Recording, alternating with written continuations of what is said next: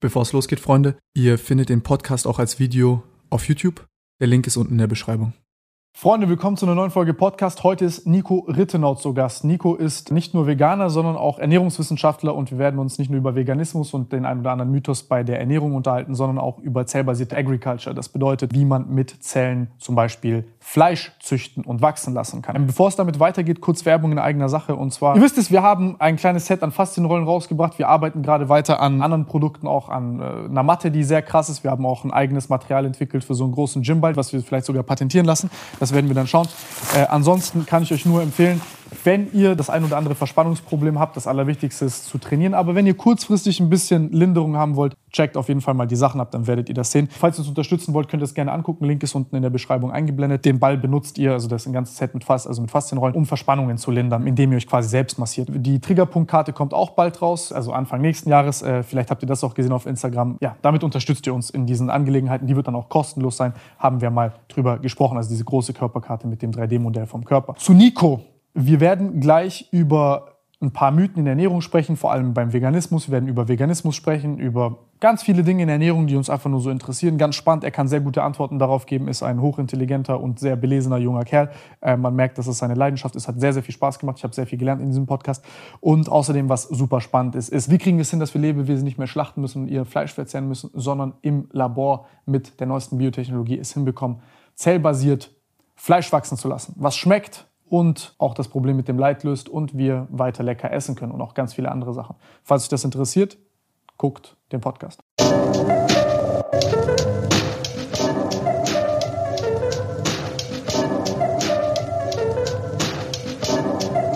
Wie kam es eigentlich dazu, dass du angefangen hast, äh, äh, Ernährungswissenschaften zu studieren? Über Umwege. Also das sind die besten Geschichten. Wirklich Umwege, weil ich eigentlich einen ganz anderen Karrierepfad hatte. Ich komme aus Österreich, wie man äh, vielleicht auch hört. Und ich habe eigentlich eine, eine Laufbahn der Gastronomie angestrebt. Also ich wollte immer so fancy auf den Cayman Islands ein Luxushotel managen, mir die Sonne auf dem Bauch scheinen lassen. Ähm, und habe das auch gemacht. Also ich habe eine fünfjährige Tourismusausbildung gemacht, habe dann Unternehmensführung studiert. Und Ernsthaft? Ja, ja. ähm, gibt auch noch Bilder von mir, so wie im Metropol Hotel in Brüssel zum Beispiel war, da meine ersten Praktika gemacht habe. Mit genau Schlips und den hier mit Champagner ja, und Sektglas ja, und so. Genau, genau. Anderes, anderes Leben auf jeden Fall. Und dann bin ich mit dem Thema Veganismus in Berührung gekommen und wie viele Leute auch heute noch dachte ich so, oh shit, kann das überhaupt gesund sein? Und einfach aus dem Drang für mich selbst zu wissen, ob ich das für mich persönlich machen kann, habe ich einfach berufsbegleitend angefangen, damals meinen Bachelor zu machen. Einfach um zu wissen, was muss ich beachten und kann ich es überhaupt für mich langfristig umsetzen? Weil so Ethik war für mich etwas, was sehr naheliegend war, aber eben die Ernährungswissenschaft äh, war mir unklar. Und viele Leute sagen ja so, hey, woher kriegst du jetzt Kalzium ohne Milch, Eisen ohne roten Fleisch und so weiter. Und das wollte ich mir beantworten, habe relativ wenig dazu im Studium gelernt, aber zumindest halt die Grundlagen bekommen. Und irgendwann war es dann so, dass das mein Karriereweg wurde und die Hotellerie und Gastronomie hinter mir lag. Krass. Und ähm, das, das finde ich spannend. Wieso hat das Studium dir die Fragen nicht beantwortet? Na, weil wir haben natürlich Grundlagen in wissenschaftlichen Arbeiten bekommen, mhm. aber Veganismus, Vegetarismus war so ein Absatz unter alternative Ernährungsformen, äh, zusammen mit der anthroposophischen Ernährung und Ayurveda und TCM, so als wenn das alles dasselbe wäre, wurde das abgehandelt in so vier Sätzen. Veganismus und TCM, same shit. Ja, und äh, im Prinzip war die Empfehlung von allem so, naja, sollte man in kritischen Phasen nicht machen und eigentlich Humbug. So, das war eigentlich so die im Großen und Ganzen die, äh, die, das Resümee von allem. Und das sind halt voll unterschiedliche Ernährungsweisen, die du nicht alle gleich beurteilen kannst. Was war, was war der Grund, wieso die gesagt haben, dass Veganismus Humbug ist? Ja, im Prinzip, weil tierische Produkte sind super wichtig, sind ein integraler Bestandteil der gesunden Ernährung, sagt ja auch die Deutsche Ernährungsfachgesellschaft und deswegen empfehlen wir das nicht, weil die sind halt relativ nah an den offiziellen Empfehlungen und das Lustige ist ja, dass die Empfehlungen gar nicht sagen, du musst tierische Produkte konsumieren, sondern nur, wenn du es nicht tust, sollst du halt wissen, was du tust und sollst halt wissen, eben, woher kriegt man kritische Nährstoffe.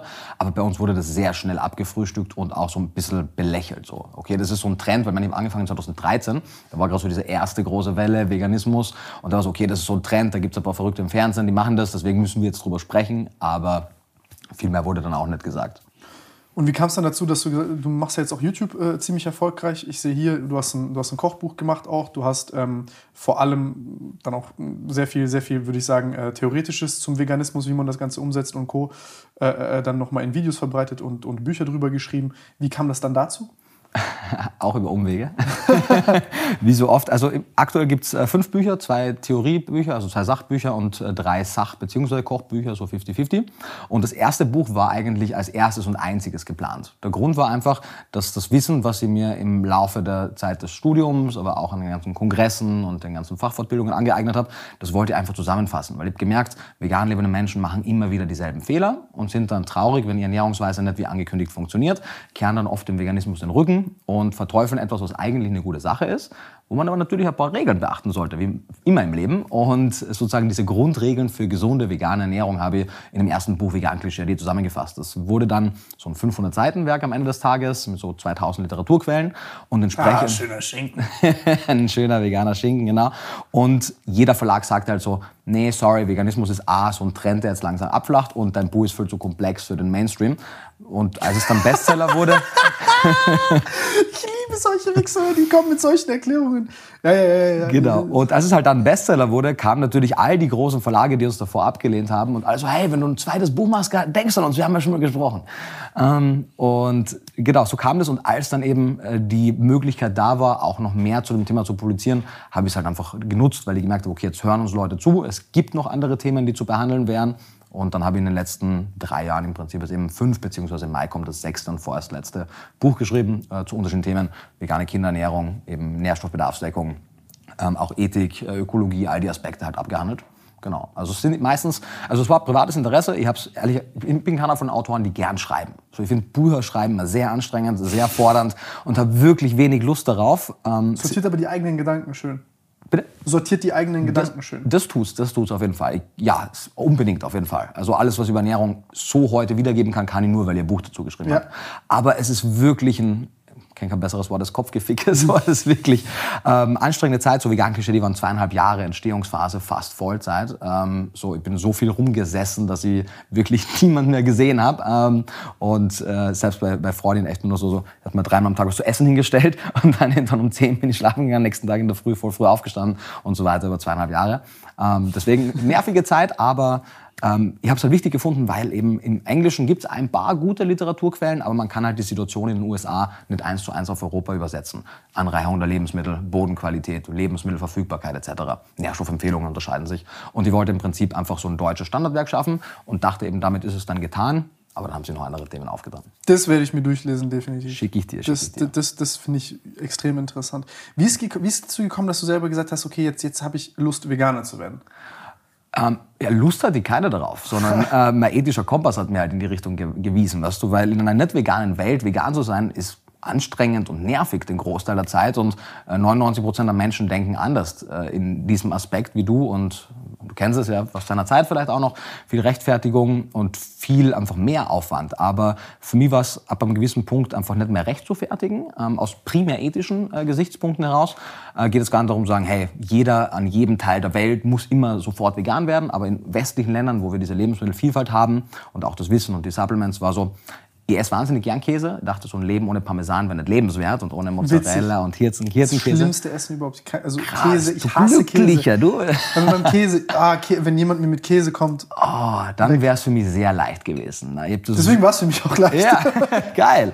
Nee, ich dachte wirklich so ein Block Parmesan auf so zwei Tage aufgeteilt. So. Also so, mal- es war so Pasta, Soße und so ein Perk Parmesan. Ernsthaft? Ja, ja, ja.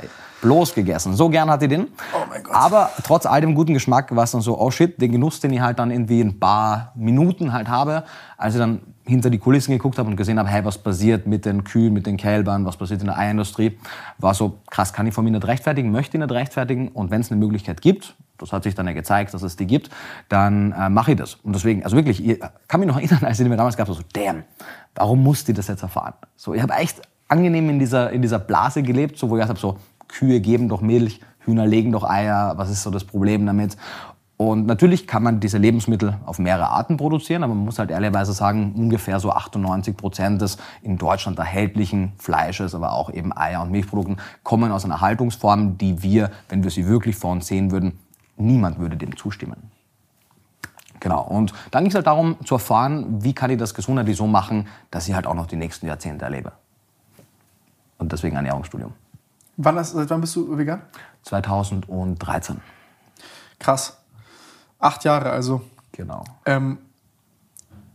Und jetzt hast du, jetzt hast du dein, äh, wann hast du dein äh, Ernährungswissenschaftsstudium begonnen? Tatsächlich auch dann mit 2013 berufsbegleitend, weil mhm. ihr dringend wissen wollte, wann ich ja. sterben werde und was ich bis dahin tun kann, um das rauszuzögern. Genau, und ich habe auch hier, eigentlich wollte ich diesen Bachelorstudiengang berufsbegleitend machen, um mich äh, in ernährungswissenschaftlichen Themen zu informieren und dachte, dann ist auch Schluss, weil ich habe eigentlich dann ganz was anderes wieder gemacht.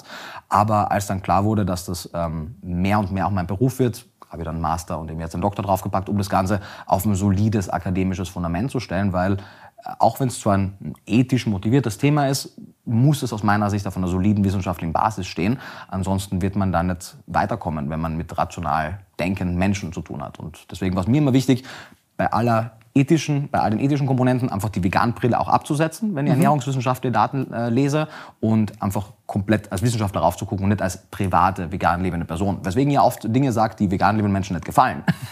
Weil ich halt, zum Beispiel? Na, zum Beispiel vegane Ernährung ist nicht immer die gesündeste oder vegane Ernährung ist etwas komplizierter als die aktuelle Mischkost. Oder Fleisch verursacht keinen Krebs, automatisch, wie man oft hört. Oder es stecken keine Angsthormone in Fleisch. Oder Milch wird nicht Osteoporose verursachen, weil sie den, Säure, den Körper übersäuert und Kalzium aus dem Knochen löst und was man alles Mögliche hört. Also wahnsinnig viel, ehrlicherweise, vegane Propaganda, die dazu führt, dass Leute aus den falschen Beweggründen vegan werden, weil sie Angst haben plötzlich vor tierischen Produkten, wenn sie das glauben. Und das ist aber nicht die Motivation, die dazu führen sollte, eine ethisch kluge Entscheidung zu treffen. Lass mal damit anfangen, weil das finde ich ein ganz interessantes Thema und das ist, glaube ich, das, was mich immer daran extrem abgeturnt hat, generell äh, über diese ganzen Ernährungssachen zu sprechen. Einerseits finde ich das privat sehr interessant. Ich sehe das einfach, also ich sehe das eher so aus der Perspektive, okay, ich merke, mir geht es besser, wenn ich meine Omegas nehme. Wenn ich Magnesium nehme, geht es mir irgendwie besser. Wenn ich ähm, Vitamin D nehme, geht es mir besser. Wenn ich B12 nehme, geht es mir besser und so weiter und so fort wenn ich regelmäßig so. esse. Genau, und das mhm. habe ich dann so für mich so langsam halt dann gemerkt und ausprobiert und habe halt gemerkt, okay, mir geht es tatsächlich besser. Und wie viel jetzt das Placebo ist und dran glauben und weiß ja, so, ne, das weiß ich ja selber nicht, aber ähm, nehme ich mit, die 25 Prozent. Mhm. Ähm, dann aber dieses ganze Thema Veganismus hat mich dann immer sehr abgeschreckt, auch als wir gesprochen haben, habe ich sie bereits gesagt, ist diese ethische, ist eine legitime Dimension was, was die Argumentation angeht, die wird aber dann sehr häufig vermischt mit irgendwelchen Angsthormonen im Fleisch, Milch ist Gift, ähm, Milch zieht dir, so wie du gerade gesagt hast, Kalzium aus dem Körper oder äh, da sind so viele Hormone drin, das ist so ungesund, dass ich dann irgendwann gesagt habe, ey, ich weiß gar nicht, wo ihr das alles nachlest. Ich, ich habe ich hab gar keine Lust auf diese Diskussionskultur. Mhm. Das ist sehr unangenehm aber eigentlich schade, weil ich dann mich auch gar nicht mehr mit dem Thema auseinandergesetzt habe. Weil es ist wirklich, also auch interdisziplinär betrachtet, hochkomplex. Ja. Es ist wirklich hochkomplex. hochkomplex. Sonst hätten wir auch nicht so viel Scheiße da drin. Ja, sonst wird es auch nicht so viel Kontroverse in den, in den, populären Medien dazu geben. Und nicht so viele Experten, die gegensätzliche Positionen vertreten. Und jetzt interessiert mich deine Meinung zu all diesen, also was jetzt cool vielleicht wäre, ist, also was mich interessieren würde, ist, wenn wir jetzt mal diese Landschaft angucken an Veganismus und den ganzen Klischees und ich sag mal dieser Propaganda. Was macht für dich vegane Propaganda aus? Also was, was sind so die Kernbestandteile, die Leute sagen? Weil es ja egal, du kannst ja dann zehn Leute, die da Propaganda machen, miteinander austauschen, die sagen eh alles Gleiche. Ähm, und wie würdest du das entkräften?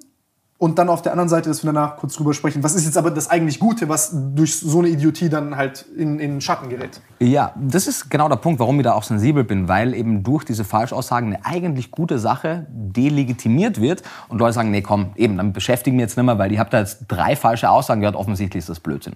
Und das wäre ja total schade. Und das sind genau die Sachen. Oder nicht überprüfbare. Oder genau. Einige Sachen sind auch nicht überprüfbar, wobei wir ja in keinem Lebensaspekt sagen würden, nur weil wir etwas nicht bis ins letzte Detail falsifizieren können, ist es automatisch richtig.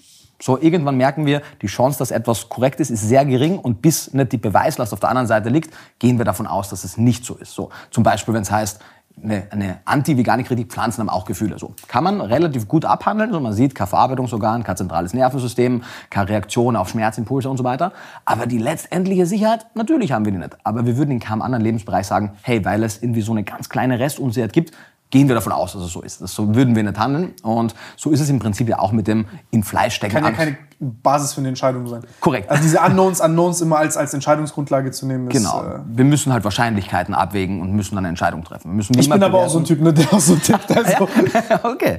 Ähm, dann, dann trifft es ja auf fruchtbaren Boden bei dir. Ja, ja, deswegen, also okay. musst du das mühselig lernen. Alright, alright. Ähm, und so ist es eben auch bei dem Thema zum Beispiel, stecken Angsthormone im Fleisch. Es ist implausibel, es ist einfach biochemisch implausibel, dass wenn du das Stück Fleisch irgendwie Tage oder Wochen nach dem, nach dem Schlachten des Tieres. Erstmal, was sind überhaupt Angsthormone? Ja, ich meine, verschiedene Hormone, die im Blutkreislauf sind, klar könnte man messen, aber dass die dann A, den Zubereitungsprozess überleben, B, den Verarbeitungsprozess der Forschung, wenn wir jetzt über die, die, die Wurstwaren sprechen, genau, also die Halbwertszeit ist da wahnsinnig kurz.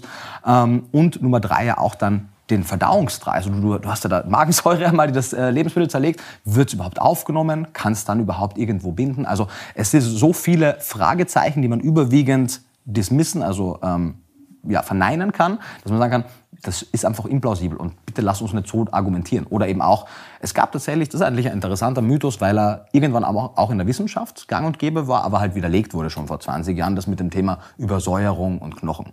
Es gab tatsächlich Untersuchungen, die gezeigt haben, dass wenn wir proteinreichere Mahlzeiten essen, ähm, wir mehr Kalzium über den Urin ausscheiden. Daher kam diese, diese Überlegung überhaupt.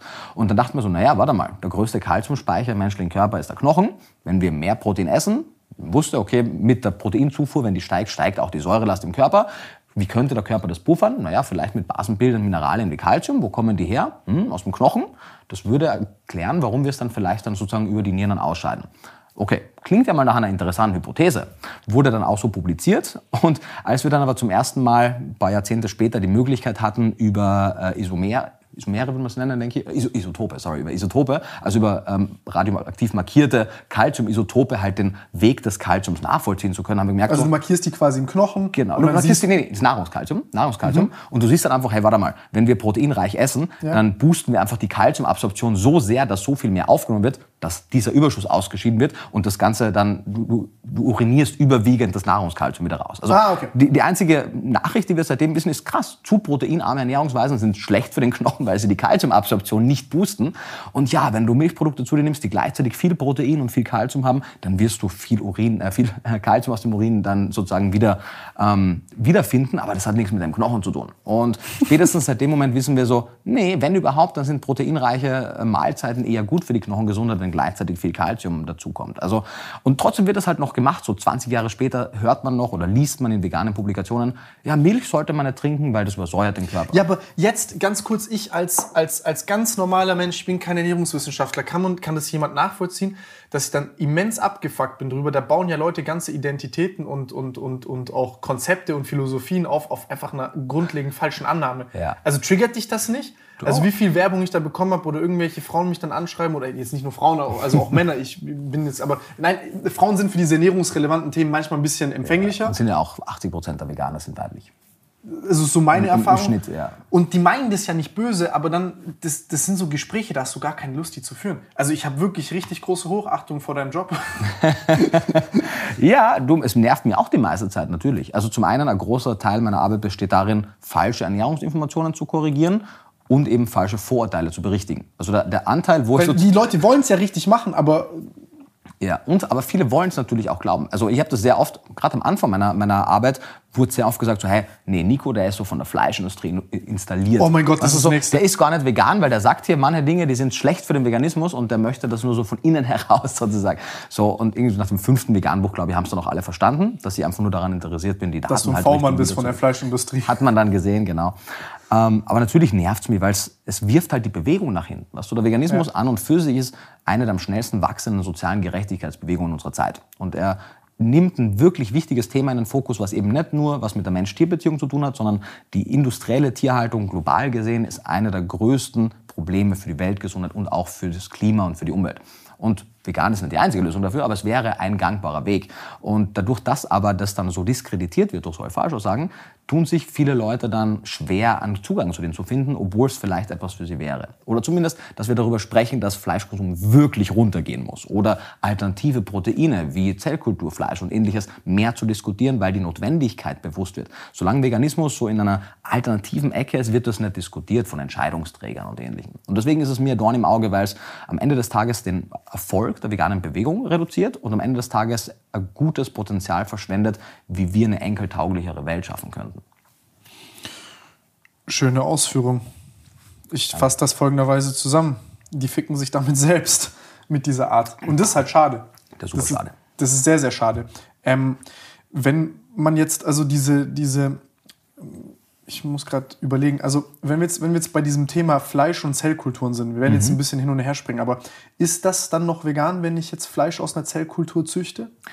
Ich denke, du wirst da keinen Konsens unter allen Fachgesellschaften oder unter allen NGOs im veganen Bereich finden. Würdest du es tun? Ja, also ich sehe es als Veganer und die meisten äh, NGOs, der deutsche, die, also der ehemalige Vegetarierbund, der jetzt ProVeg heißt, also die, die größte deutschsprachige Interessenvertretung, sieht es als Veganern. Die Vegan Society, die immerhin den Begriff Veganismus geprägt hat, sieht es grundsätzlich als veganes Produkt an. Das heißt, die, die, der Großteil schon und das ist natürlich auf den ersten Blick irgendwie kontraintuitiv, weil du hast ja trotzdem tierisches Produkt und da merken wir, dass das Verständnis von Veganismus bei den meisten Menschen falsch ist. Weil das heißt so, vegan heißt, die essen nur Pflanzen. Nee, Veganismus bedeutet, du versuchst ein Leben zu führen, was in Ernährungsfragen und in anderen Fragen wie Kleidung, Kosmetik, aber alles andere, auch Unterhaltung, versucht Grausamkeit und Ausbeutung gegenüber anderen fühlenden Lebewesen auf ein möglichstes Minimum zu reduzieren. Wenn du jetzt eine Muschel hast, die aller Wahrscheinlichkeit nach kein Schmerzempfinden hat, keine Leidensfähigkeit aufweist und vermutlich kein Interessensträger ist, kann man diskutieren, ob die vegan wäre. Wenn du aus der Nabelschnur von einem Kalb oder aus der Feder von einem Huhn eine Zelle entnimmst und daraus dann Hühnerfleisch oder Kalbsfleisch produzierst, äh, ist auch kein Leid, keine Ausbeutung und keine Grausamkeit basiert. Zumindest ist es nicht per se damit involviert. Und damit wäre es ein veganes Produkt, auch wenn es tierischen Ursprungs ist. Meine, die Definition kommt aus 1944. Da war auch der Beisatz, in Bezug auf Ernährung heißt das nur pflanzliche Lebensmittel. Das machte zu der Zeit Sinn. In der heutigen Zeit aber nicht. Plus damals hätte man auch schon denken können, warte mal, Pilze sind keine Pflanzen, können wir trotzdem essen. Also das ist rein pflanzliches funktioniert nie. Und jetzt kommen eben Dinge dazu wie Zellkulturfleisch oder auch dieser große Bereich der Acellular Agriculture. Gibt es dann wirklich ein deutsches Wort dafür? Flora-based Milk, also zum Beispiel Milchprotein aus äh, Bakterien produziert. Ähnlich wie heute Insulin hergestellt wird, kann man auch Milchprotein herstellen, ohne dass du eine Kuh zwangsschwängern musst, dir das Kalb wegnehmen musst, das Kalb dann töten wirst, die Kuh in einem immer wiederkehrenden Kreislauf schwängerst, weil die natürlich als Säugetier nur Milch gibt, wenn sie schwanger war. Ähm, sondern nimmst ganz einfach im Prinzip das Bakterium her. Wie das dann genau funktioniert, das wissen nur die Unternehmer selbst. Aber du kannst das eben, das Bakterium, genauso wie du das dazu bringen kannst, Insulin zu produzieren und du heute eben nicht mehr als Diabetiker ein Schwein pro Woche verbrauchst, weil du das Insulin aus der Bauchspeicheldrüse nimmst, brauchst du eben dann auch nicht mehr eine Kuh, um Milch zu produzieren. Und dann gibt es eigentlich auch plötzlich kein Problem mehr mit tierischen Produkten, weil der ökologische Fußabdruck ist deutlich kleiner, das ethische Problem ist weg, du kannst es gesundheitlich optimieren, du kannst das Fettsäurespektrum verbessern, du kannst die Nährstoffdichte anpassen, so wie du es möchtest. Und dann ist es einfach ein spannendes, cooles Produkt und dann gibt es auch keine Grabenkämpfe mehr zwischen vegan und nicht vegan. Teil der Lösung, Teil des Problems. Nee, sondern dann essen wir hoffentlich alle nachhaltiger, ethischer und gesünder, wenn die Lebensindustrie mitspielt. Wieso sollte die nicht mitspielen? Ähm, aus Unwissenheit primär. Also ich bin ja niemand, der Verschwörungsideologien anhaftet und generell, dass die böse Pharmafirma und die da oben und alles, bei genauer Betrachtung ist es Blödsinn. Wir haben halt einfach ein System, was schwer zu ändern ist, weil zu viele Komponenten mitspielen und man das einfach nicht dirigieren kann. Ähm, wir haben in den letzten 12.000 bis 14.000 Jahren, so seit dem Übergang aus der neolithischen Revolution, Jäger- und Sammlertum zum Ackerbau und zu der Viehhaltung, ähm, haben wir angefangen, pflanzliche und auch tierische Lebensmittel zu züchten, vor allem die Pflanzen im Prinzip auf Aussehen, Haltbarkeit, Geschmack. So, das waren die drei großen Parameter. Nährstoffdichte war niemals eine Frage, ähm, weil es auch nicht bekannt war. Ich meine, das letzte Vitamin wurde 1948 entdeckt und benannt. Also das wissen wir noch nicht so lange. Ja? Nährwerttabellen gibt es noch nicht so lange. Und deswegen wurde es einfach fälschlicherweise außen vor gelassen und so wird auch heute noch produziert. Aussehen, Preis, Aber auch klar, dass es so ist. Ich meine, was, genau, war, das ist was war die Lebenserwartung, die mittlere damals? Ja, und selbst auch noch vor 50 Jahren, wie gesagt, wusste man noch nicht zu 100 Prozent, was Menschen in welcher Dosis, in welchen Phasen brauchen.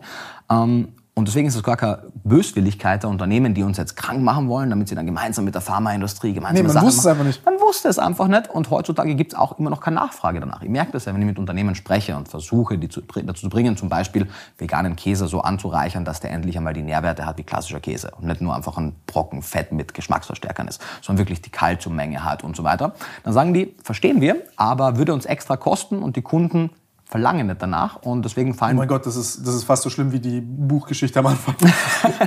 äh, ja, ähm, und dann, dann stehen natürlich auch da und weiß nicht, was ich sagen soll. Das wollen die Leute nicht, wenn ich das höre. Ja, also die Leute zumindest verlangen danach. Natürlich würden sie es mitnehmen, wenn sie es kriegen würden, aber wenn du jetzt am Point of Sale im Supermarkt bist, und da verstehe ich die auch ein Stück weit, und da stehen jetzt fünf vegane Käsealternativen, du kannst nicht wirklich kommunizieren, warum jetzt der eine Käse der bessere ist, weil er endlich Kalzium mitbringt, weil du ja auch bei der Auslobung von, von Dingen ein bisschen vorsichtig sein musst.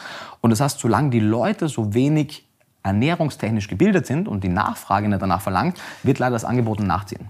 Das ist aber für mich ein grundsätzliches Problem in der äh, Kennzeichnung von Lebensmitteln. Äh, ich sag mal, die wie viel Farbe und die ganzen Werbeversprechen, die drauf sind und die Wirkung spielen eine größere Rolle als das kleine Rechteck hinten dran, wo drauf steht, was drin ist.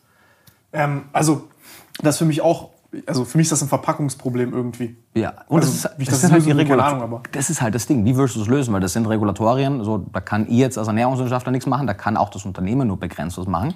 Aber oh. siehst du das zeitgemäß? Dass das so ist, wie es noch ist? Nee, auf jeden Fall nicht. Das hat halt primär damit zu tun, dass die meisten Menschen in Ernährungsfragen Analphabeten sind. Weißt du, wir haben alle möglichen Gegenstände in der Schule, aber die wenigsten von uns haben Ernährungslehre. Obwohl das ein sehr wichtiger Bestandteil für unsere langfristige Gesundheit ist und wie wir heute auch noch wissen, ein langfristig wichtiger Faktor für unser eigenes Überleben als Weltbevölkerung. Und solange Menschen einfach Analphabeten in Ernährungsfragen sind, kann man ihnen A, jeden blöden Food-Trend verkaufen, kann ihnen jedes überteuerte Superfood aufschwatzen und man kann ihnen halt leider ähm, auch Entscheidungen abnehmen, die sie eigentlich, wenn sie es in ihrem eigenen Bestinteresse treffen würden, anders treffen würden. Und deswegen glaube ich, dass man da ansetzen muss, weil wenn man mündige Konsumenten und Konsumentinnen hätte, die wirklich Entscheidungen aus Wissen heraus treffen, dann würden sich viele Probleme von alleine lösen. Was, was sind so äh, Superfood-Trends, die du äh, belächelst? ich glaube alle. Ähm, Lass mal anfangen. Ja, Chiasamen zum Beispiel, ähm, Goji-Beeren. Ähm, also wirklich die Tatsache, dass es super, also die, die Existenz von Superfoods per se belächelig, weil äh, Superfoods ja.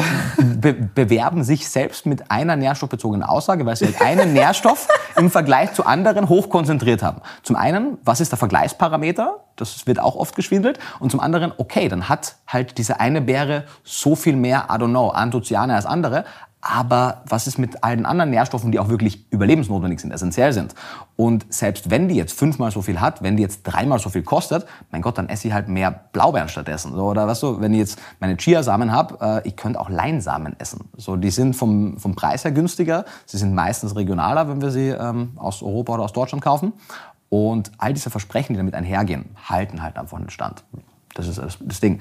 Und im Prinzip, Leute suchen oft immer so Shortcuts. Mhm. Die denken, hey, wenn ich das Lebensmittel esse, dann wäre ich gesünder. Kein einziges Lebensmittel der Welt wird die gesünder machen. Der Gesamternährung wird die gesünder oder ungesünder machen. Und die Frage ist, wie hoch ist die Nährstoffdichte des Lebensmittels und was ist drin, was du haben möchtest, was du nicht haben möchtest. Aber diese Idee eben, dass es gewisse Lebensmittel per se gibt, die zwingend Teil einer gesunden Ernährung sein müssen oder die so viel besser abschneiden aufgrund eines einzelnen Nährstoffs, den sie höher konzentriert haben, das ist halt einfach Blödsinn. Plus, die meisten Superfoods kommen ja als Pulver oder in getrockneter Form und die Unternehmen können dir nicht sagen, wie nährstoffschonend der Trocknungsprozess war, wie viel jetzt wirklich in diesem, keine Ahnung, Goji-Beeren-Pulver noch wirklich von den Goji-Beeren drin ist. Echt? Wird nee. das nicht überprüft im Pulver? Also die meisten Firmen, die wir anfragen, kriegen wir keine Antwort. Äh, warte kurz, also die verkaufen den Pulver mhm. und beziehen den Nährstoffbedarf aus dem Rohstoff, aus dem das Pulver entstanden ist. Aber da ist noch ein Verarbeitungsschritt dazwischen. Mindestens einer. Hä, hey, das ist doch fetter Beschiss. Ähm, in vielen Fällen, ja, klar. Ich meine, klar. Das ist legal? Äh, das weiß ich nicht. ich bin kein. Äh, Oder das prüft halt keiner. Genau, also ich bin kein Rechtsanwalt. Was? Ähm, das Ding ist, es muss ja nicht ausgelobt werden, weißt du? Also die sind generell, also Nährwertangaben sind ja nicht verpflichtend. Also manche sind verpflichtend, fette Eiweiße, Kohlenhydrate, du weißt das ja. Aber Mikronährstoffangaben sind nicht verpflichtend und die wirst du auch kaum finden. Und wenn du nachfragst, wirst du sie eben kaum kriegen oder du kriegst irgendwelche fadenscheinigen Analysen. Das heißt nicht, dass es jede Firma so tut, aber wir haben es sehr, sehr oft so gesehen. Ernsthaft? Ja. Bei was zum Beispiel? Zum Beispiel, was ist ein gutes Beispiel, diese ganzen grünen Smoothie-Pulver zum Beispiel. Weißt mhm. du, da heißt du, hey cool, du kannst es dir sparen, den Grünkohl zu kaufen und den Spinat und das frische Obst. Nee, hier nimm unser grünes Smoothie-Pulver, rührst dir in Wasser und dann ist es toll. Ja, und woher weiß ich jetzt? Man, Nährstoffe sind Licht- und Sauerstoffempfindlich. Diese Packung äh, ist nicht dunkel perfekt versiegelt und niemand weiß genau, wie ihr das getrocknet habt.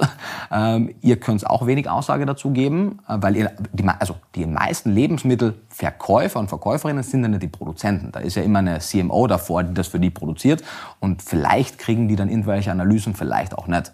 Ähm, und daher viele von diesen verarbeiteten Lebensmitteln sind Schatten ihrer selbst in Bezug auf die frischen Zutaten, aus denen sie stammen. Aber es wird eben halt auch nicht wirklich nachgefragt. Also klar, es ist auf jeden Fall ein Problem. Aber das ist ja gefährlich as fuck. Da kauft dann irgendjemand grünes Smoothie-Pulver fünf Jahre lang äh, und denkt, er hat jetzt Ja, wobei die Leute, die grüne Smoothie-Pulver kaufen, eh meistens die sind, die sich schon deutlich besser ernähren. So, so die Leute, die wirklich ein Problem haben und äh, die schlechteste Ernährung haben, die haben nicht einmal das grüne Smoothie-Pulver. Aber ja, ich meine, wir hatten das ja auch selbst. Es gab immer wieder mal auch Chia, also immer wieder mal, wir sind zwei Fälle bekannt, wo es Rückrufaktionen gab, weil Chiasamen so schwer mit Schwermetallen belastet waren, dass die äh, zurückgerufen wurden und einige Personen, die wir in so großen Mengen gegessen hatten, weil die dachten, Chiasamen machen mich so gesund, dass die halt ins Krankenhaus gekommen sind deswegen deswegen sind halt so Superfoods auch schwierig, weil die kommen aus irgendwelchen Drittländern, wo die Lebensmittelregulierung nicht ganz so adäquat ist. Stiftung Warentest zieht immer wieder mal Proben aus dem Verkehr, die wirklich krass belastet sind. Ähm, ja, das ist ein Problem. Alter, krass, das wusste ich nicht. Das ist heftig. Das ist echt heftig. Ähm, wenn wir da schon dabei sind, also das ist ja bei Meeresfrüchten doch auch so ein kleines Problem mit dem Quecksilber beispielsweise. Zum Beispiel, bei klar. Fisch halt. Ich meine, alles, was in der Nahrungskette weiter oben ist, akkumuliert mehr gute Stoffe und mehr schlechte Stoffe, klar. Mhm. Was wären da so Beispiele für? Ja, also, also, generell Raubtiere oder? Ja, genau. Also im Prinzip so, also die Primärproduzenten der meisten Stoffe sind ja entweder Pilze, Pflanzen oder die Mineralien kommen halt aus dem Boden über die Pflanze. Omega-3-Fettsäuren zum Beispiel.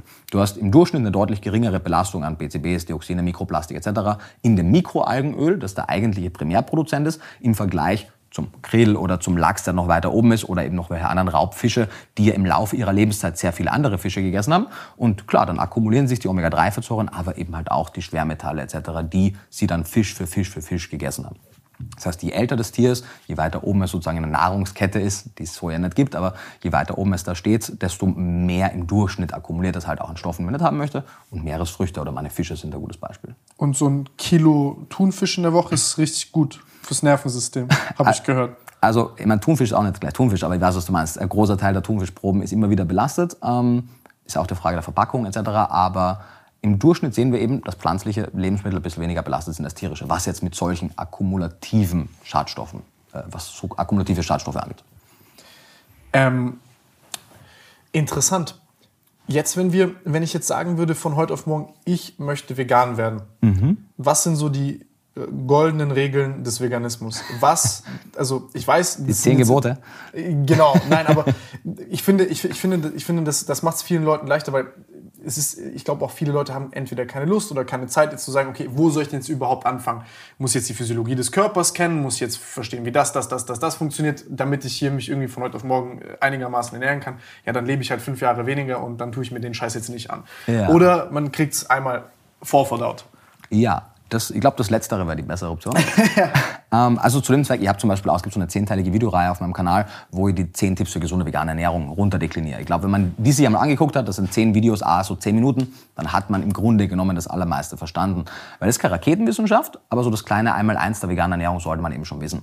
Und im Prinzip eigentlich so das was über dem allen steht, egal ob vegan, vegetarisch oder eben mit äh, Fleisch und anderen tierischen Produkten. Die große Frage bei jeder Ernährungsweise ist, A, das sind zwei Fragen. A, deckst du zum einen den Bedarf an allen für den menschlichen Körper überlebensnotwendigen Stoffen und auf der anderen Seite, während du das machst, schaffst du es, all die Stoffe, die im Übermaß abträglich wirken, eben nicht im Übermaß zuzuführen. Was sind das für Stoffe? Im Grunde alle, weil jeder Stoff ab einer gewissen Menge halt abträglich ist.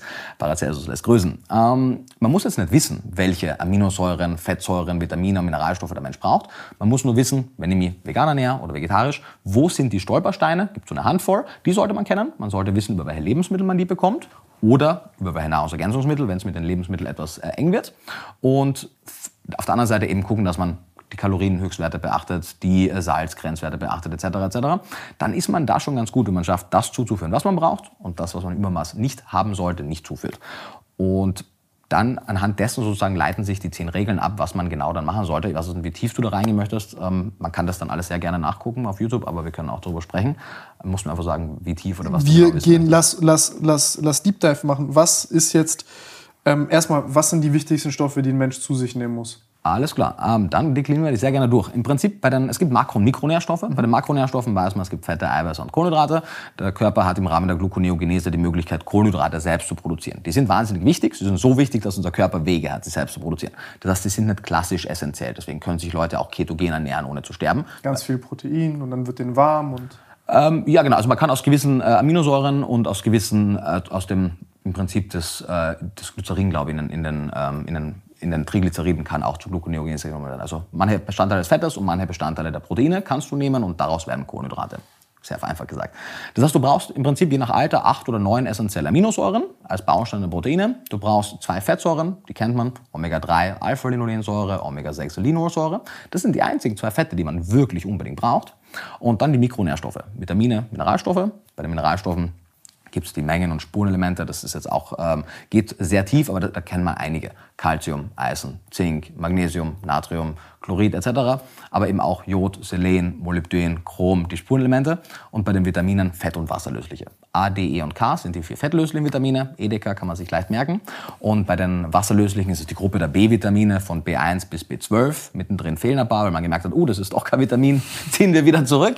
Aber es geht von 1 bis 12 mit ein paar ähm, Leerstellen und dann eben Vitamin C, Ascorbinsäure. Und im Grunde genommen, das sind die für den menschlichen Körper überlebensnotwendigen Stoffe. Das sind nicht so viele. Und von diesen paar Dutzend gibt es nur eine Handvoll, die wirklich kritisch sind, je nach Ernährungsweise. Und die sollte man eben kennen und die sollte man decken. Primär über Lebensmittel, aber wenn es richtig zusammengestellt ist, richtig dosiert ist und richtig angewendet wird, ist es dem Körper völlig wurscht, ob jetzt zum Beispiel dein B12 aus einer Rinderleber kommt, außer mit speziellen B12 produzierenden Bakterien, fermentierten Joghurt oder aus dem Nahrungsergänzungsmittel. Wenn die Dosis stimmt und die Ernährung insgesamt ausgewogen ist, ist es ihm relativ wurscht. Was sind die Stolpersteine jetzt bei einer normalen Ernährung, also beim normalen Durchschnittsdeutschen, der jetzt wahrscheinlich zuschaut, oder was ist bei einem Veganer? Was sind da die Stolpersteine? Ja, es gibt glücklicherweise vergleichende Analysen, wo man Blut- und Urinproben genommen hat und dann hat man schön gesehen, wie hoch ist die Mangelrate bei vegetarischer, veganer und mischköstlicher durchschnittlicher Ernährung. Da gibt es einen aus Großbritannien, einen aus der Schweiz. Ich würde sagen, die sind beide relativ repräsentativ, auch für Deutschland und Österreich. Und man hat eben gesehen, die kritischen Nährstoffe unterscheiden sich von vegetarisch, vegan zu mischköstlich. Und im Prinzip die Sachen, die wir zu größeren Teilen in Pflanzen finden, sind bei den meisten Mischköstlern etwas zu äh, gering repräsentiert, weil sie, wenn sie Pflanzen essen, die in hochverarbeiteter Form essen. Weißmehl statt Vollkorn, Ketchup statt Tomaten und so weiter. Und das heißt, so Folat, Vitamin B9 war beim großen Teil ähm, defizitär, Vitamin C, Vitamin E. Äh, interessanterweise bei allen Ernährungsweisen Jod, deswegen gibt es ja die Jodsalzprophylaxe. Würden wir kein Jodsalz verwenden, hätten sämtliche Ernährungsweisen ein Problem. Kennt man aus mit den Kopferkrankungen von früher noch. Ähm, bei der veganen Ernährung ist es äh, mehr das B12, wobei man das in den meisten Fällen supplementiert. Von daher ist der Mangel relativ wenig ausgeprägt. Aber B12 ist ein Stolperstein. Jod erneut, Selen ist bei einigen Thema. Ähm, und je nachdem, wie gut oder schlecht Sie ähm, Pflanzenmilch trinken, Kalzium vielleicht, vielleicht auch nicht. Und der Rest ist dann halt individuell. Manche ernähren sich besser, manche ernähren sich schlechter. Aber wirklich die großen Mangelraten waren immer nur so zwei, drei Nährstoffe. Bei der veganen Ernährung war es äh, eben, wie gesagt, das B12, Selen, Jod war es bei allen dreien und bei den Mischköstlern mehr Folat, Vitamin C etc. Vegetarier, B6 glaube ich war bei denen am höchsten, auch Jod und ich glaube Magnesium. Aber das sind natürlich, da sind Mangel, also wirklich Mangel aufgetreten, Mängel aufgetreten. Das heißt nicht, dass es nicht auch subklinische äh, Unterversorgungen bei anderen Nährstoffen auch gab. Summa summarum, muss man sich fragen, wo beginnen Nährstoffmängel? Da kommt auch die Kontroverse her. Ist jetzt der durchschnittsdeutsche Bürger gut oder schlecht versorgt? Wenn man Fachgesellschaften fragt, heißt es oft so, ja, mit Ausnahme von ein, zwei Stoffen eigentlich schon. Aber wenn man wirklich adäquate Messmethoden verwendet, man kann ja fast jeden Stoff auf mehrere Arten messen, ein paar sind sensitiver, ein paar sind weniger sensitiv, merken wir schon, dass auch die Gesamtbevölkerung ein Problem hat. Und das ist wenig überraschend, weil wir bewegen uns heute weniger als noch in ein paar hundert Jahren zuvor, als wir einfach körperlich anstrengende Jobs hatten, haben also weniger Kalorien zur Verfügung im Durchschnitt, müssen aber die gleiche Menge an Mikronährstoffen decken als Menschen früher mit vielleicht doppelt so viel Kalorien, weil sie den ganzen Tag am Feld gearbeitet haben. Wir haben selektive Züchtungen der meisten sehr ertragsreichen Lebensmittel, die wir heutzutage als ähm, ja, hochertragsreiche Getreide oder andere Züchtungen haben, sind nährstoffärmer als die klassischen Varianten und wir machen aus dem Vollkorn oft Weißmehl. Wir extrahieren die Öle aus ölreichen ähm, Pflanzen und aus ölreichen Kernen und erwarten dann, dass wir die gleiche Nährstoffdichte haben? Nee. Und im Vergleich zu Amerika reichern wir weniger an. Auch Großbritannien reichert besser an. Die EU-Bioverordnung verbietet es, dass wir Nährstoffe zugeben in Lebensmitteln. Ähm, das sind so die Stolpersteine. Warum? Warum? Ähm, sie verbietet es, weil es verboten ist. Also es hat keine, ja, sie hat keine, es gibt keine rationalen. Typisch Deutschland. Deutschland und der Zirkelschluss, das sind gute Brüder im Geiste. Es hat keine rationale Basis. Also ich, wenn ich spekulieren müsste, würde ich sagen, es kommt daher, dass Leute, also viele Leute sind ja generell so chemophobisch. So alles, was man irgendwie, alles, was einen kryptischen Namen hat und ein Lebensmittelzusatz ist, lehnt man eher ab so.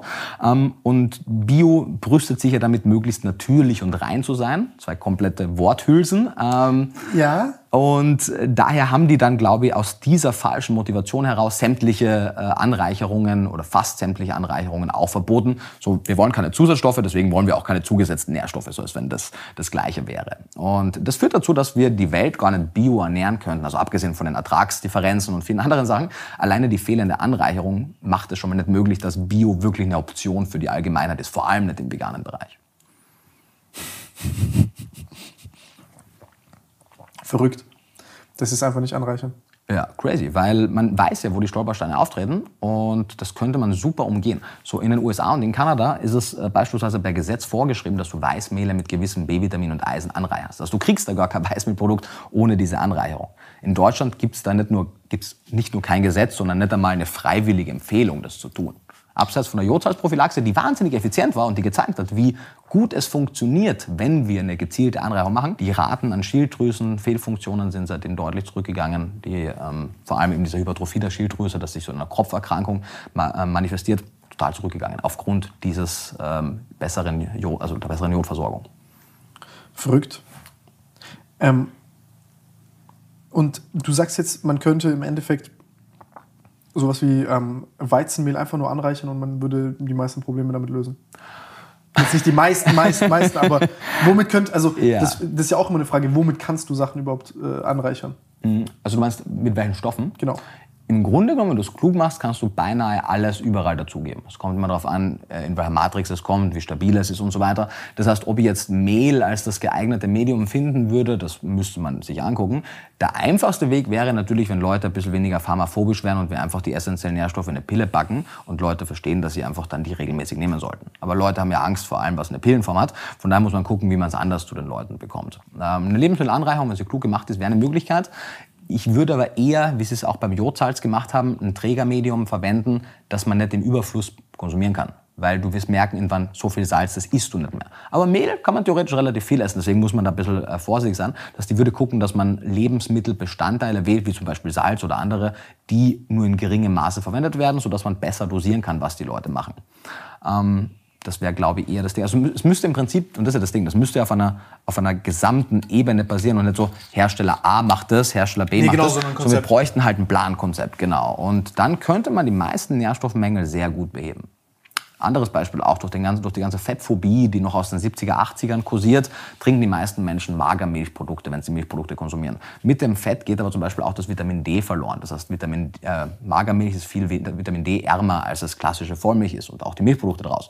In den USA wird das Vitamin D einfach wieder beigegeben, damit es halt wieder äquivalent ist. Wird hierzulande nicht gemacht. Und das in einem Land, was so nördlich ist wie Deutschland, wo wir eh so schlechte Vitamin D-Versorgungsraten haben. Fast jeder, der jetzt ohne Supplements zum Arzt geht, wird sehen, da ist nicht viel. Bei so 80, 85 Prozent war letztes Mal äh, die Mangelrate, genau. Und das könnte man so einfach beheben, indem man zum Beispiel eben wenigstens das hinzugibt, was weggefallen ist.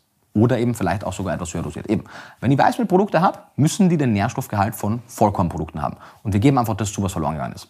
Wenn ich eben zum Beispiel jetzt Magermilchprodukte habe, dann nehme ich diese fettlöslichen Bestandteile und gebe sie wieder dazu, die mit dem Fett weggegangen sind. Das würde ja schon mal der Anfang sein, ohne dass ich noch optimiere sozusagen, ohne dass ich sage, hey, meine Milch hat aber mehr Kalzium, sondern es soll einfach den normalen, die normale Menge haben, dann hätten wir schon mal einiges gewonnen.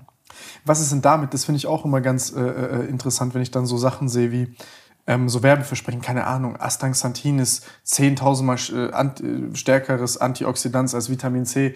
Äh, ja. Und dann Leute irgendwie, das ist gut. Und ich denke mir so, wie zum Teufel soll das gut sein? Ja. Also solche Versprechen, wenn es dann, also dieses zu viel, was du, wo du vorhin Paracelsus zitiert hast. Ja, ja. Also tatsächlich, äh, Astaxanthin ist ein äh, Bestandteil, zu dem mir einfach die Datenlage noch nicht vorliegt. Also ich habe da noch nicht die Zeit gehabt, mir da einzulesen. Interessanterweise scheint es aber zu Astaxanthin beispielsweise wirklich Daten zu geben. Wie vielversprechend die sind, können wir vielleicht beim nächsten Mal noch besprechen. Aber insgesamt ist mehr auf jeden Fall nicht immer besser. Ja. Das ist ein, ein, Grundsatz. Also das, wenn man das verstanden hat, hat man eigentlich ziemlich viele Fragen von alleine beantwortet. Denn wenn es eben heißt, verursacht Fleisch Krebs? So, naja, es ist eine Mengenfrage immer primär. So, nicht jede Menge und nicht jede Verarbeitungsart und nicht je, also Fleisch ist halt auch nicht gleich Fleisch. Ähm, oder eben ist dieses und jenes gut oder schlecht? Das ist mal eine Mengenfrage. Lass mal kurz beim Fleisch bleiben. Ja. Das ist eine interessante Sache. Also so viel wie ich jetzt weiß, ist rotes Fleisch und weißes Fleisch ja erstmal ein Unterschied. Ja, also von der Einteilung her auf jeden Fall. Man weiß, also die was, jetzt, was, was ich jetzt vom Darmkrebsrisiko ja, weiß. Genau, also du hast ja dieses Karzinogenstufe 2, glaube ich, ist es äh, fürs für das rote Fleisch und eins für das verarbeitete Fleisch. Ich glaube, so war's. Mhm. Ja. Und das heißt aber erneut, also dann heißt so, keine Ahnung, äh, der Verzehr von Würstchen ist, ist genauso schlecht wie Rauchen. So, das ist zum Beispiel ein Statement, was man in einigen veganen Dokus hört, was, was mir leid tut, weil es halt falsch ist und weil es die restliche gute Doku diskreditiert. Da gibt es so eine Szene, weißt du, und dann, dann wird so ein Würstel auf den Teller gegeben und plötzlich überblendet und dann geben sie Zigaretten auf den Teller. Und mit der Begründung immer, ja guck, das ist ja auch eine Karzinogenstufe, ich glaube, es ist tatsächlich in der 1er-Kategorie drin. Aber nur weil die Evidenzlage gleich sicher ist, dass es eine potenziell kanzerogene Wirkung hat, heißt es nicht, dass die Wirkung auch gleich stark ist. Zum einen. Und zum anderen, das eine ist ein Lebensmittel mit Nährwerten, das andere ist, ist, ist Tabak. So, also das muss man auch differenzieren. Und man weiß zum Beispiel, dass auch, wenn man jetzt sagen, was weiß man? Wenn du dein Fleisch sehr, sehr dunkel anbrätst, entstehen dabei Stoffe, die potenziell krebsfördernd sind. So, wenn du jetzt ein Steak hast und du isst es, wird das Risiko, was von diesem Steak ausgeht, deutlich stehen und fallen mit der Frage, was ist die Beilage? Denn im Gegensatz zu den Zigaretten, wo du nichts Kompensierendes dabei hast, hast du beim Steak vielleicht ein bisschen Brokkoli dabei. Und einige der sekundären Pflanzenstoffe werden es schaffen, diese potenziell kanzerogenen Stoffe zu binden und komplett, ohne dass die die Blutbahn gelangen, einfach ausscheiden Echt? zu lassen. Ja. Red kein Scheiß. Wie ja. funktioniert das? Erklär mal. Da hat der Christian auch tatsächlich äh, mal sogar ein Video und oder Posting dazu gemacht äh, auf seiner Seite, der, der Wolf. Ähm, letztendlich bin ich kein Bio. Grüße gehen raus. Grüße gehen raus, liebe Grüße. Der guckt das auch.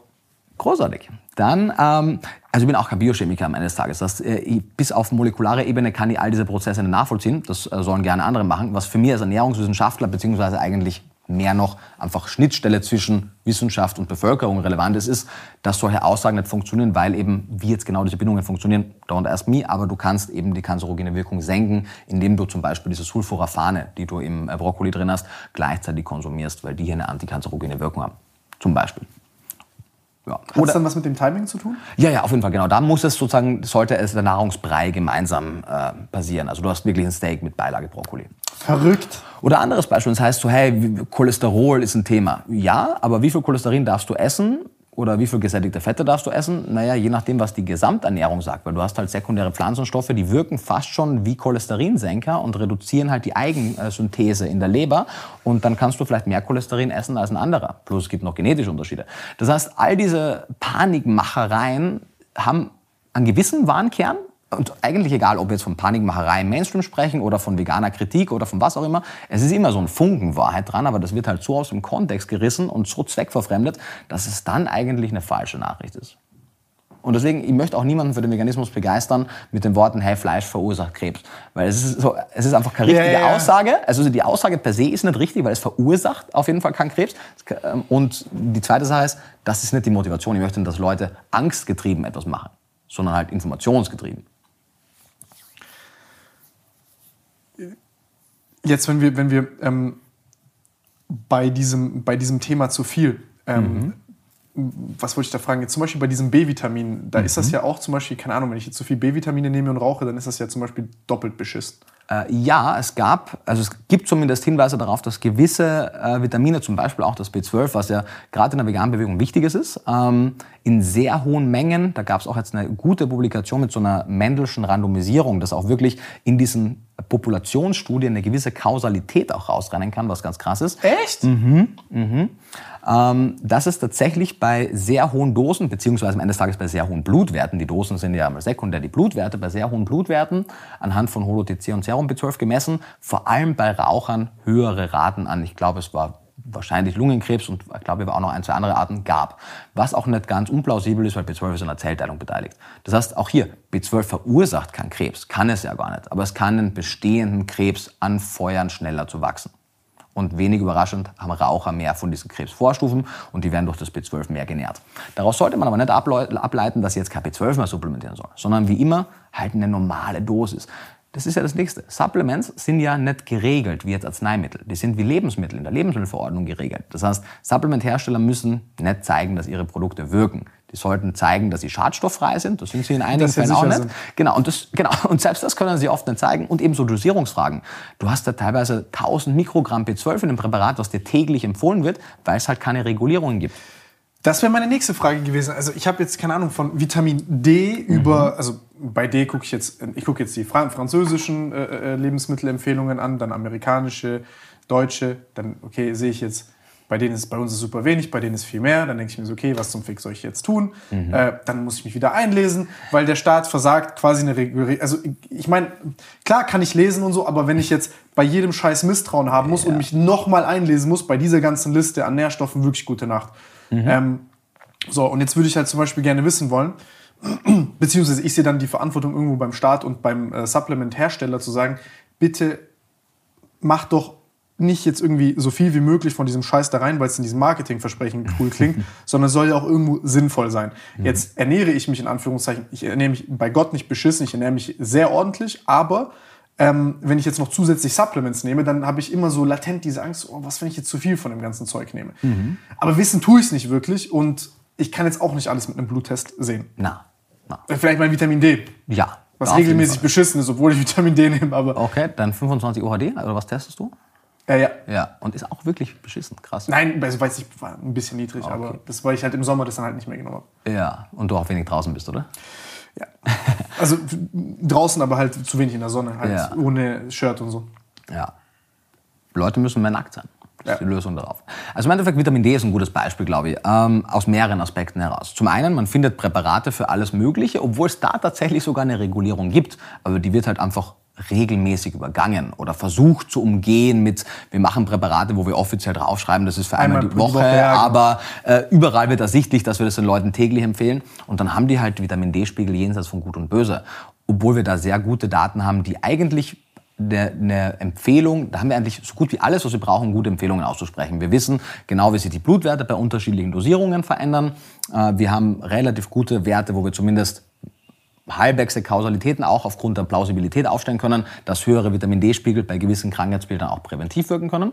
Und wir wissen halt, dass so ungefähr Spiegel so von 100 bis 120, 130 Nanomol pro Milliliter wahrscheinlich, ähm, beziehungsweise 40 bis 60 Nanogramm, je nachdem, welche, welche Einheit man nimmt, äh, optimal zu sein, zu, zu sein scheinen. Und das erreicht man äh, meistens so mit 40 bis 60 Einheiten pro Kilo bei Normalgewichtigen, um, um den Dreh herum. Da kommt eine Zahl raus, bei den meisten so ein paar tausend Einheiten und die Empfehlung lautet ja 800 in Deutschland zum Beispiel. NRV aus Europa ist noch geringer.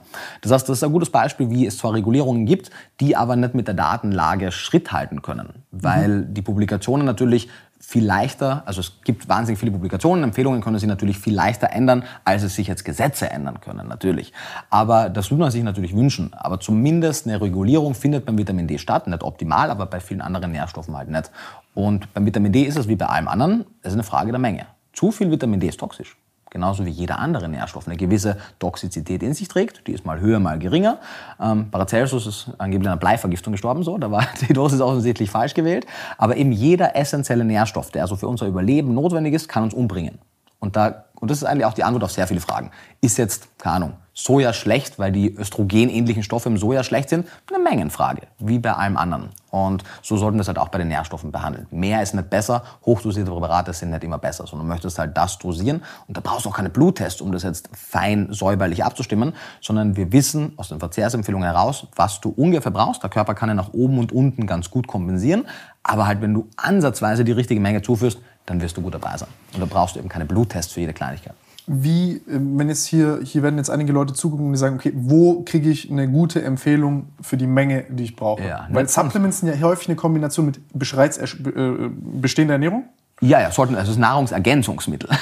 Genau. Die ergänzen jetzt, die Nahrung. Ja. Und jetzt, jetzt ist so die Frage, okay, wie, wie, wie balanciere ich das und woran, also was ist so der Leitfaden? Wie, wie, wie guckst du da selber drauf? Ja, ich habe glücklicherweise im veganen Bereich hier relativ leichtes Spiel, weil vegane Ernährungsweisen deutlich homogener sind, als es mischköstlich sind. Weil es gibt ein bisschen weniger Optionen und du kannst weniger in die Extreme ausbrechen, was jetzt gewisse Nährstoffe angeht. Wenn jetzt Leute Organe essen. Oh, ich bringe dir bei, wie man Extreme ausbricht bei Veganen.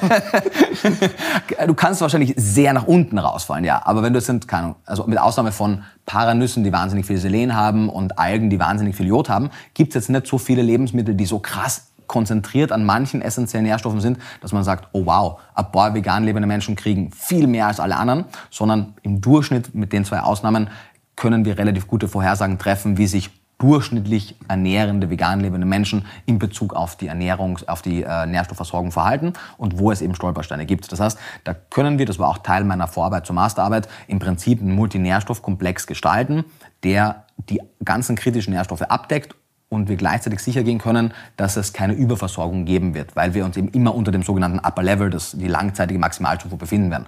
Das ist ein bisschen schwieriger, wenn sich Milchprodukte und Fleisch und Fisch äh, in die Ernährung äh, ebenfalls inkludieren, weil da hat man sehr viele Möglichkeiten, sehr nährstoffkonzentrierte Lebensmittel zu essen, die manche gar nicht essen. Und dann so, dann kann man nicht wirklich eine Patentlösung anbieten. Bei der veganen Ernährungsweise ein bisschen einfacher. Macht das Sinn? Mhm. Genau. Daher kam das.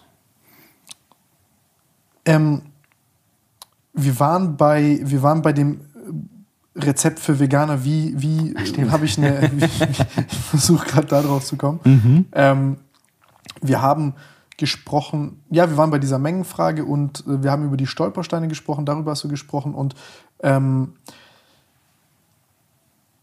wenn ich jetzt, also bei mir persönlich, war bei dieser veganen Ernährung so das Problem, ich bin ein wenig, ich bin ein kochfauler Typ. Ich hasse das. Ich hasse Kochen. Ich kriege Kaltschweiß, wenn ich eine Tiefkühlpizza in den Ofen tun muss. Ich, ich hasse Kochen auf den Tod. Das ist für mich die größte Zeitverschwendung, die es gibt. Wirklich. Also ich bin ganz schlimm, was, was es angeht, aber ich esse auch im Laufen. Mhm. Also so, für mich ist Essen alles. Also für mich auch Niedersetzen Zeitverschwendung. Genau, also ja. ich mag das gar nicht, außer es muss irgendwie sein. Mhm. Ähm, ich weiß, es ist nicht normal und ich will es auch nicht irgendwie gutheißen. Ich bin ein asozialer, kranker Mensch, wenn es ums Essen geht.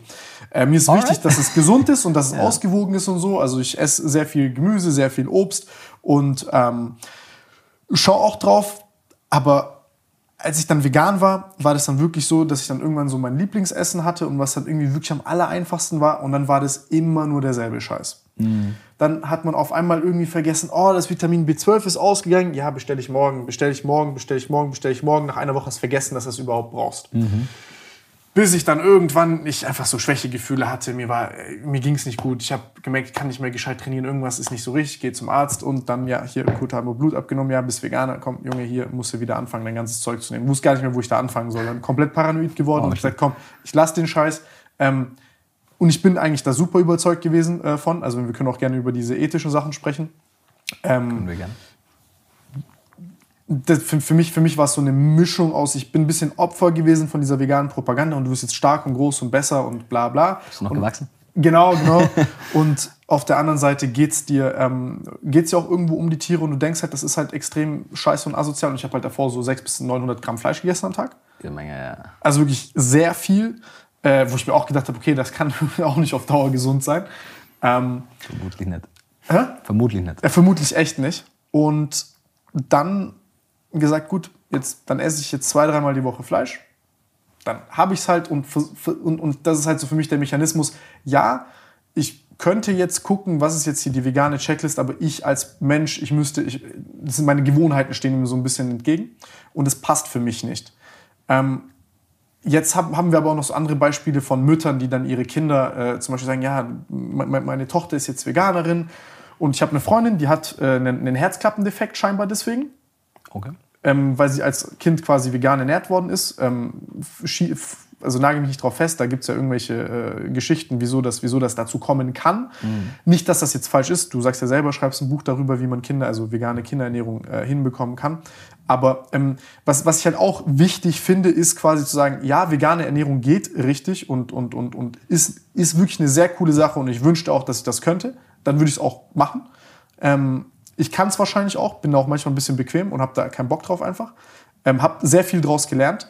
Allerdings ist manchmal für mich so das Problem, äh, dieses, dieses Dogma, was es mitbringt, was sind die Gefahren, wenn du es jetzt falsch machst? Also mhm. was passiert jetzt, wenn du wirklich dein Kind oder du selbst anfängst, dich vegan zu ernähren und du auf diese Grundregeln scheißt? Weil ja. davor sollte man Angst haben. Ja, das, das, das sage ich. Also, beziehungsweise man sollte Respekt davor haben. Mhm. So Angst nicht, weil Angst bringt die oft dazu, einfach nicht so kluge Entscheidungen zu treffen, sondern du solltest die Gefahren kennen. Ja, muss auf Respekt. genau, du solltest die Gefahren kennen und halt rational handeln.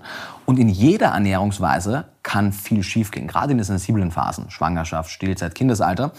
Da ist die Rate an mangelernährten mischköstlichen Kindern, einfach weil es mehr davon gibt, viel höher als die von vegan lebenden Menschen. Aber natürlich landet es populär, also potenziell mehr in den Medien, wenn es das vegane Kind schlecht ernährt ist. Mhm. Ähm, und ja, mit, mit steigender Menge an Restriktionen, das heißt, je mehr Lebensmittel du aus dem Speiseplan streichst, desto genauer musst du halt gucken, woher kriegst du es eben? Eisen und Zink ohne rotes Fleisch, Kalzium ohne Milch, Vitamin D ohne Milch, Jod, Omega-3 ohne Fisch. Und der einfachste Weg wäre es, und da kommen wir wieder zurück zu den, zu den Bedingungen, wenn die Grundnahrungsmittel, die vegan lebende Menschen regelmäßig essen, diese Nährwerte mitbringen würden. Weil dann hättest du auch gar nicht drauf gucken müssen, woher, woher du jetzt B12 kriegst, Omega-3, sondern du hättest Grundnahrungsmittel gegessen, wie du es ja jetzt mit tierischen Produkten machst, und hättest diese Nährstoffe auch bekommen. Das heißt, das ist auch eine meiner wichtigsten Ziele und auch eine meiner wichtigsten Aufgaben für alle lebensmittelverarbeitenden Betriebe, mit denen wir sprechen. Omega, Eisen, B12. Genau, also das, genau, die müssen angereichert werden.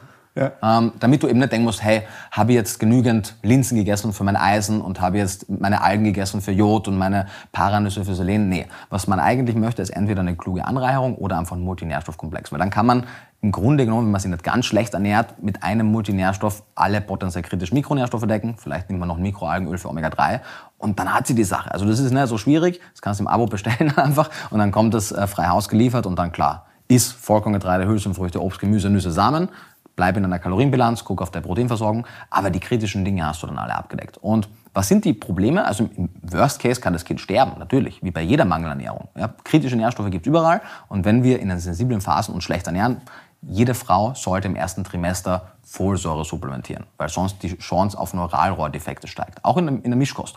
Und deswegen ist ja die Empfehlung, und jeder Kinderarzt würde sagen, hey, wenn du schwanger werden möchtest, schon davor, vier bis acht Wochen, supplementiere Folsäure bis zum Ende des ersten Trimesters.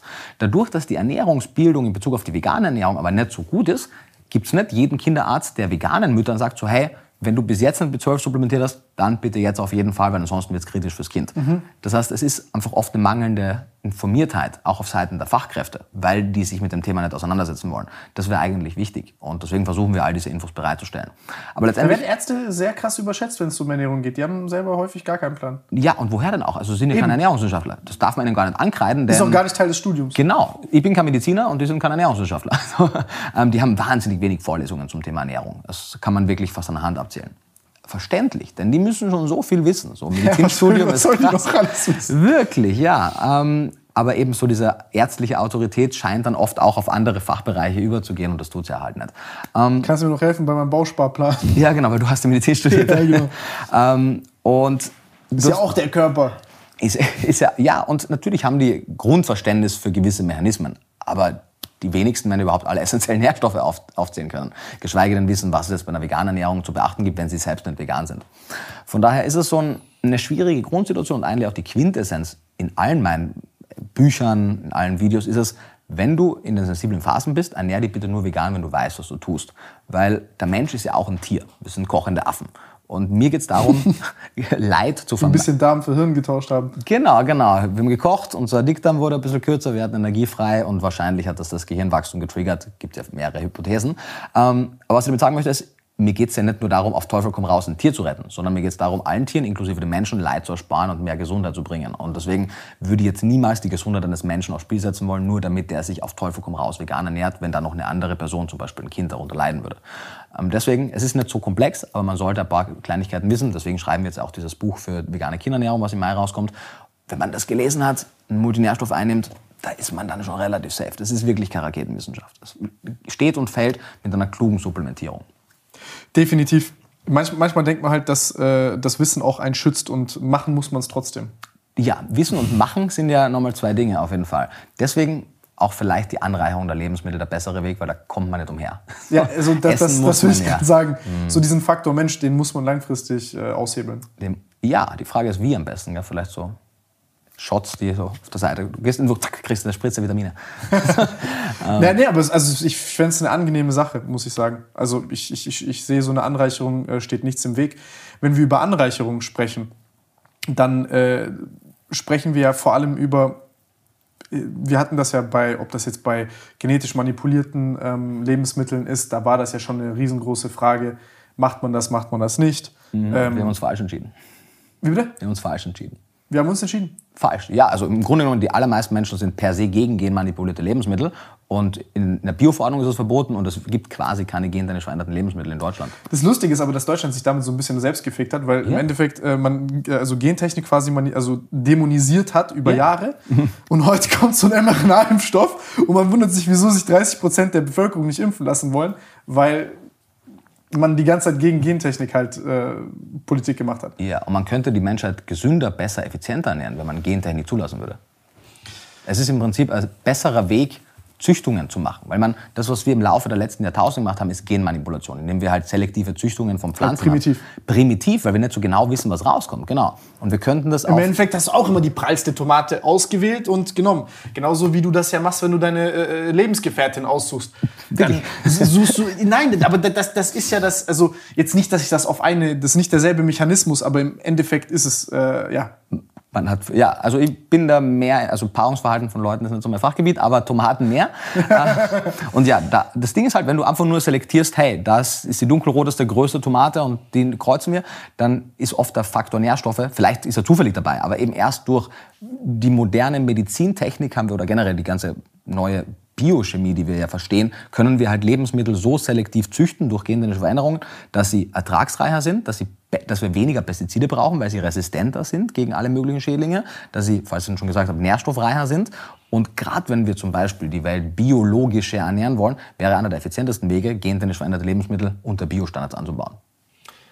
Ähm, ich habe dazu eine Frage. Also hier jetzt oszilliere ich mal auf die andere Seite und sage, jetzt, wenn wir mal über diese Unknown Unknowns sprechen, das ist ja, glaube ich, das, was Leute da sagen, so, ja, was mit den Langzeitwirkungen? Leute haben mir damals auch gesagt, Kontergan ist gut und vertrau mir, Bruder, das wird schon so. Da beruhigt sich die Schwangere und mhm. dann, ähm, Gott bewahre, was passiert ist danach. Die ja, Kinder sind missgebildet zur Welt gekommen. Ähm, und dann, was haben wir noch? Ähm, ich glaube, das, habe ich dich gestern auch am Telefon gefragt, als man dann zum Beispiel jetzt angefangen hat, ich korrigiere mich bitte, falls ich falsch liege, ich tue das jetzt so sinngemäß hindribbeln, ähm, als man quasi so gewisse äh, Weizenarten gezüchtet hat ähm, oder Getreidearten gezüchtet hat, vor allem für halt Nudeln und Co., äh, wo dann quasi die Glutene ähm, stärker geworden sind und dadurch quasi dieselbe Menge Gluten im Lebensmittel drin ist, aber die dann vielleicht dann zu Entzündungsreaktionen äh, führt. Und ich bin keiner von diesen glutendämonisierenden Menschen, aber ähm, man da quasi gesagt hat, okay, da könnte ein Zusammenhang bestehen und hier ist etwas passiert in diesem Prozess der genetischen Manipulation, was wir noch gar nicht wissen konnten, weil wir eben nicht alles wissen. Ja, noch ein Grund mehr für Gentechnik, weil dann hätten wir es besser machen können. Das wird einen besseren Kulturweizen machen können, wo wir genau wissen, was drinsteckt. So, jetzt sagst du also, ruhig Fehler machen, auch wenn es den Körper anbelangt, die Ernährung anbelangt. Wir können die dann aber korrigieren und weiterentwickeln. Das ist jetzt nichts, was uns den Kopf kosten wird. Das heißt, das ist jetzt hier kein, ich sag's mal, alles oder nichts Fehler. Von welchen Fehlern genau sprichst du? Ich spreche jetzt von, ich spreche jetzt von beispielsweise, die Angst der Leute ist ja folgende. Mhm. Man, man, man ähm, hat irgendeine, also man, man manipuliert, keine Ahnung, eine GMO-Tomato so krass, dass dann jetzt irgendwas passiert, was, wovon kein Wissenschaftler weiß und du isst jetzt diese mhm. Tomate mhm. über Jahre und da ist jetzt irgendein Giftstoff, von dem du nichts weißt oder weiß der Geier was und dir passiert was. Ja. Also die Chance ist einfach so dermaßen gering. Also im, im großen Durchschnitt sind GMO-Pflanzen nicht gefährlicher als Wildpflanzen. So, alles Mögliche kann dir schaden. Äh, du wirst das Risiko nie auf Null setzen können. Ähm, und im Schnitt sind gentechnisch veränderte Pflanzen gleich sicher oder unsicher als alle anderen. Aber wir können, wenn wir mehr Fokus auf deren Forschung legen würden, die sicherer machen und die Gefahr reduzieren. Ähm, und am Ende des Tages, ja, also es ist nicht so, dass man sagt, hey, wir haben jetzt hier eine neue neu veränderte, gentechnisch veränderte Sorte und wir streuen die jetzt aus und dann gucken wir mal, was passiert. Das sind ja kontrollierte Versuche, die da davor passieren. Und natürlich, aber an einem gewissen Punkt kann man sagen, okay, das kann man dann mal zurücknehmen, aber da wird ja wahnsinnig viel davor gemacht, um das sicher zu machen. Und einen Rest-Risikofaktor gibt es immer, aber es ist ja auch immer eine Kosten-Nutzen-Frage oder eine Risiko-Nutzen-Frage, wie auch beim Impfstoff. Gibt es auch Risiken beim Covid-Impfstoff? Ja, aber der Nutzen überwiegt zumindest in allermeisten Bevölkerungsteilen bei Weitem. Und warum sollte man sie dann nicht impfen lassen? Weil es ist eine Kosten-Nutzen-Frage und eine Risiko-Nutzen-Frage.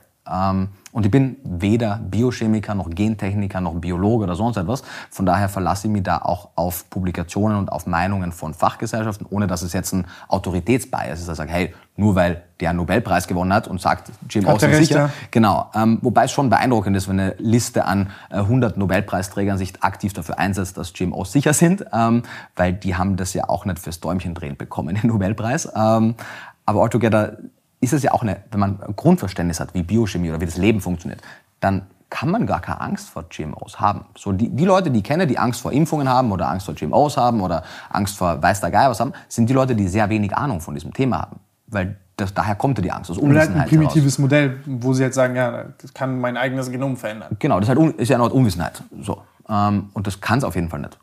GMO-Lebensmittel können nicht dein Genom verändern.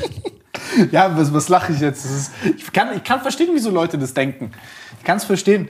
Ähm, Ja, ich kann es auch verstehen, aber da wäre es halt cool, wenn Bildung die Angst abbauen könnte. Ja, ja, ja, ja, ja. ja, ja. Und deswegen, also es geht gar nicht darum zu sagen, haha, wir lachen jetzt über Leute, die das nicht besser wissen, weil woher sollen sie es denn auch oft wissen? Wir kriegen ja da auch wenig Bildung in dem Bereich. Ich finde es nur schwierig, wenn Information da ist, die gut aufbereitet wird und Leute dann erneut wieder Verschwörungstheorien reinbringen. Weil das ist das, wenn du eine Publikation hast, die all die Risiken bewertet und das Resümee ist, es ist sicher, dann ist der einzige Weg, wie du das negieren kannst, wenn du halt mit Verschwörungstheorien anfängst. Und das verstehen Leute, dass das in die gleiche Richtung geht wie Covid-Verschwörungstheorien dann. Ähm, aber die sind halt etabliert. Boah, das, das, das wäre jetzt aber nochmal ein spannendes Thema. Was ist denn eigentlich mit diesem Gluten-Ding? Also, weißt du da was drüber? Das, da habe ich, ich weiß nicht, ich habe da, hab eine Doku gelesen, habe ich ein bisschen drüber gelesen und äh, die haben halt gesagt, dass im Endeffekt das Protein halt ein anderes ist. Es ist zwar mhm. immer noch eine Art von Gluten, aber die Verbindungen sind sehr, sehr viel stärker und das, und, und das Protein als solches sehr viel robuster. Mhm. Und dadurch halt schwieriger zu verdauen. Ja, also, was weiß ich dazu? Ich bin mit Sicherheit kein Forscher, der in sein, sein Leben dem gewidmet hat, aber andere Leute haben das ja getan und genügend andere haben das bewertet. Und die Daten, die mir vorliegen, und das, das sind auch jene, die herangezogen wurden, um zum Beispiel Verzehrsempfehlungen dann auszusprechen, sagen, dass gesunde Menschen kein Problem mit Gluten haben. Zum einen, Weizen hat weniger Gluten als Dinkel zum Beispiel, was viele Leute sagen, hey, wenn ich Dinkel esse, geht's mir besser. ähm, und zum anderen muss man ja auch verstehen, dass, du hast das vorher schon angesprochen, den Placebo-Effekt oder den Nocebo-Effekt. Wenn wir eine Gruppe, und da gibt es mehrere Publikationen, eine Gruppe mit Leuten, die sagen, wenn ich glutenfrei esse, geht's mir besser. Und da fahrt die Eisenbahn drüber. Wenn wir diese Leute in einer doppelblinden, placebo-kontrollierten Studie untersuchen, können die nicht unterscheiden, ob sie eine Kapsel mit Gluten oder mit äh, Maisstärke oder was auch immer gegessen haben. Zumindest die aller, allermeisten von ihnen. Und das zeigt uns schon, wie wichtig der Faktor Placebo-Nocebo ist. Und vor allem auch, Leute fokussieren sich aufs Gluten und sagen, wenn ich glutenfrei esse, geht es mir besser, ohne zu verstehen, was vielleicht noch für Stoffe im zum Beispiel Weizen stecken können, die Leuten Probleme machen können. Es gibt eine große Gruppe der Foodmaps, diese fermentierbaren Oligodion Monosaccharide, die vielleicht das eigentliche Problem sind und mhm. nicht das Gluten. Weil wenn du sie eben nur, wenn du ihnen nur Gluten gibst, Purified Gluten, dann haben sehr viele, die allermeisten von denen keine Probleme gehabt. Das heißt, die Diskussion ist erneut zu kurz und sie ist auch angstgetrieben und natürlich glutenfreie Lebensmittelproduzenten freuen sich natürlich wie nur was, wenn die Leute dann plötzlich Panik kriegen und glutenfrei essen. Ähm, was mit diesen Foodmaps? Ja, die Foodmaps, das sind im Prinzip das sind Kohlenhydrate, die aber nicht alle Menschen aufgrund äh, von, äh, von Enzymdefekten komplett verdauen können. Und die können dann Trouble wie Verdauungsbeschwerden machen. Das sind für die allermeisten Menschen kein Problem, für sensible Menschen schon. Eine glutenfreie Ernährung schützt aber nicht vor den FODMAPs, weil die auch in sehr vielen anderen Lebensmitteln drinstecken. Und ich würde auch nicht ausstellen, also man weiß, Zöliakie natürlich ist eine Autoimmunerkrankung, da muss man... Das ist ja offensichtlich. Da ist offensichtlich, genau. Und mit Sicherheit gibt es auch noch gewisse Graubereiche, beziehungsweise gewisse andere Autoimmunerkrankungen, wo eine glutenfreie Ernährung sinnvoll sein kann. Das macht es aber noch nicht sinnvoll für die Allgemeinbevölkerung. Genauso wie eine ketogene Ernährung bei therapieresistenter Epilepsie bei Kindern laut einigen Untersuchungen eine sinnvolle Intervention sein kann, heißt es nicht, dass die ganze Bevölkerung sich ketogen ernähren sollte. Und so ist es auch mit vielen anderen Sachen. Interessant. Wenn wir jetzt dann weitermachen, dann kommen wir zu deinem, also einem deiner Spezialgebiete und das ist das Lab-Grown Meat. Hier lustigerweise, erst gestern habe ich noch ein bisschen drüber gelesen, äh, da haben die genau diese Untersuchungen gemacht und wenn sie das quasi so ein bisschen zu sehr technologisieren, die ganze Erklärung, den Prozess, wie das entsteht, mhm. was ich super spannend finde, by the way, mhm ähm, kamen Leute und sagen, ah nee, diese so in der Petrischale so, so Fleisch züchten, voll eklig, will ich mhm. nicht. Und ähm, dass man quasi so eher über Textur, Geschmack und so die eigentlichen Eigenschaften auf der Zunge sprechen sollte, damit so die Akzeptanz in der breiten Bevölkerung höher ist. Mhm. Äh, lass uns den anderen Weg einschlagen. Danke, ja.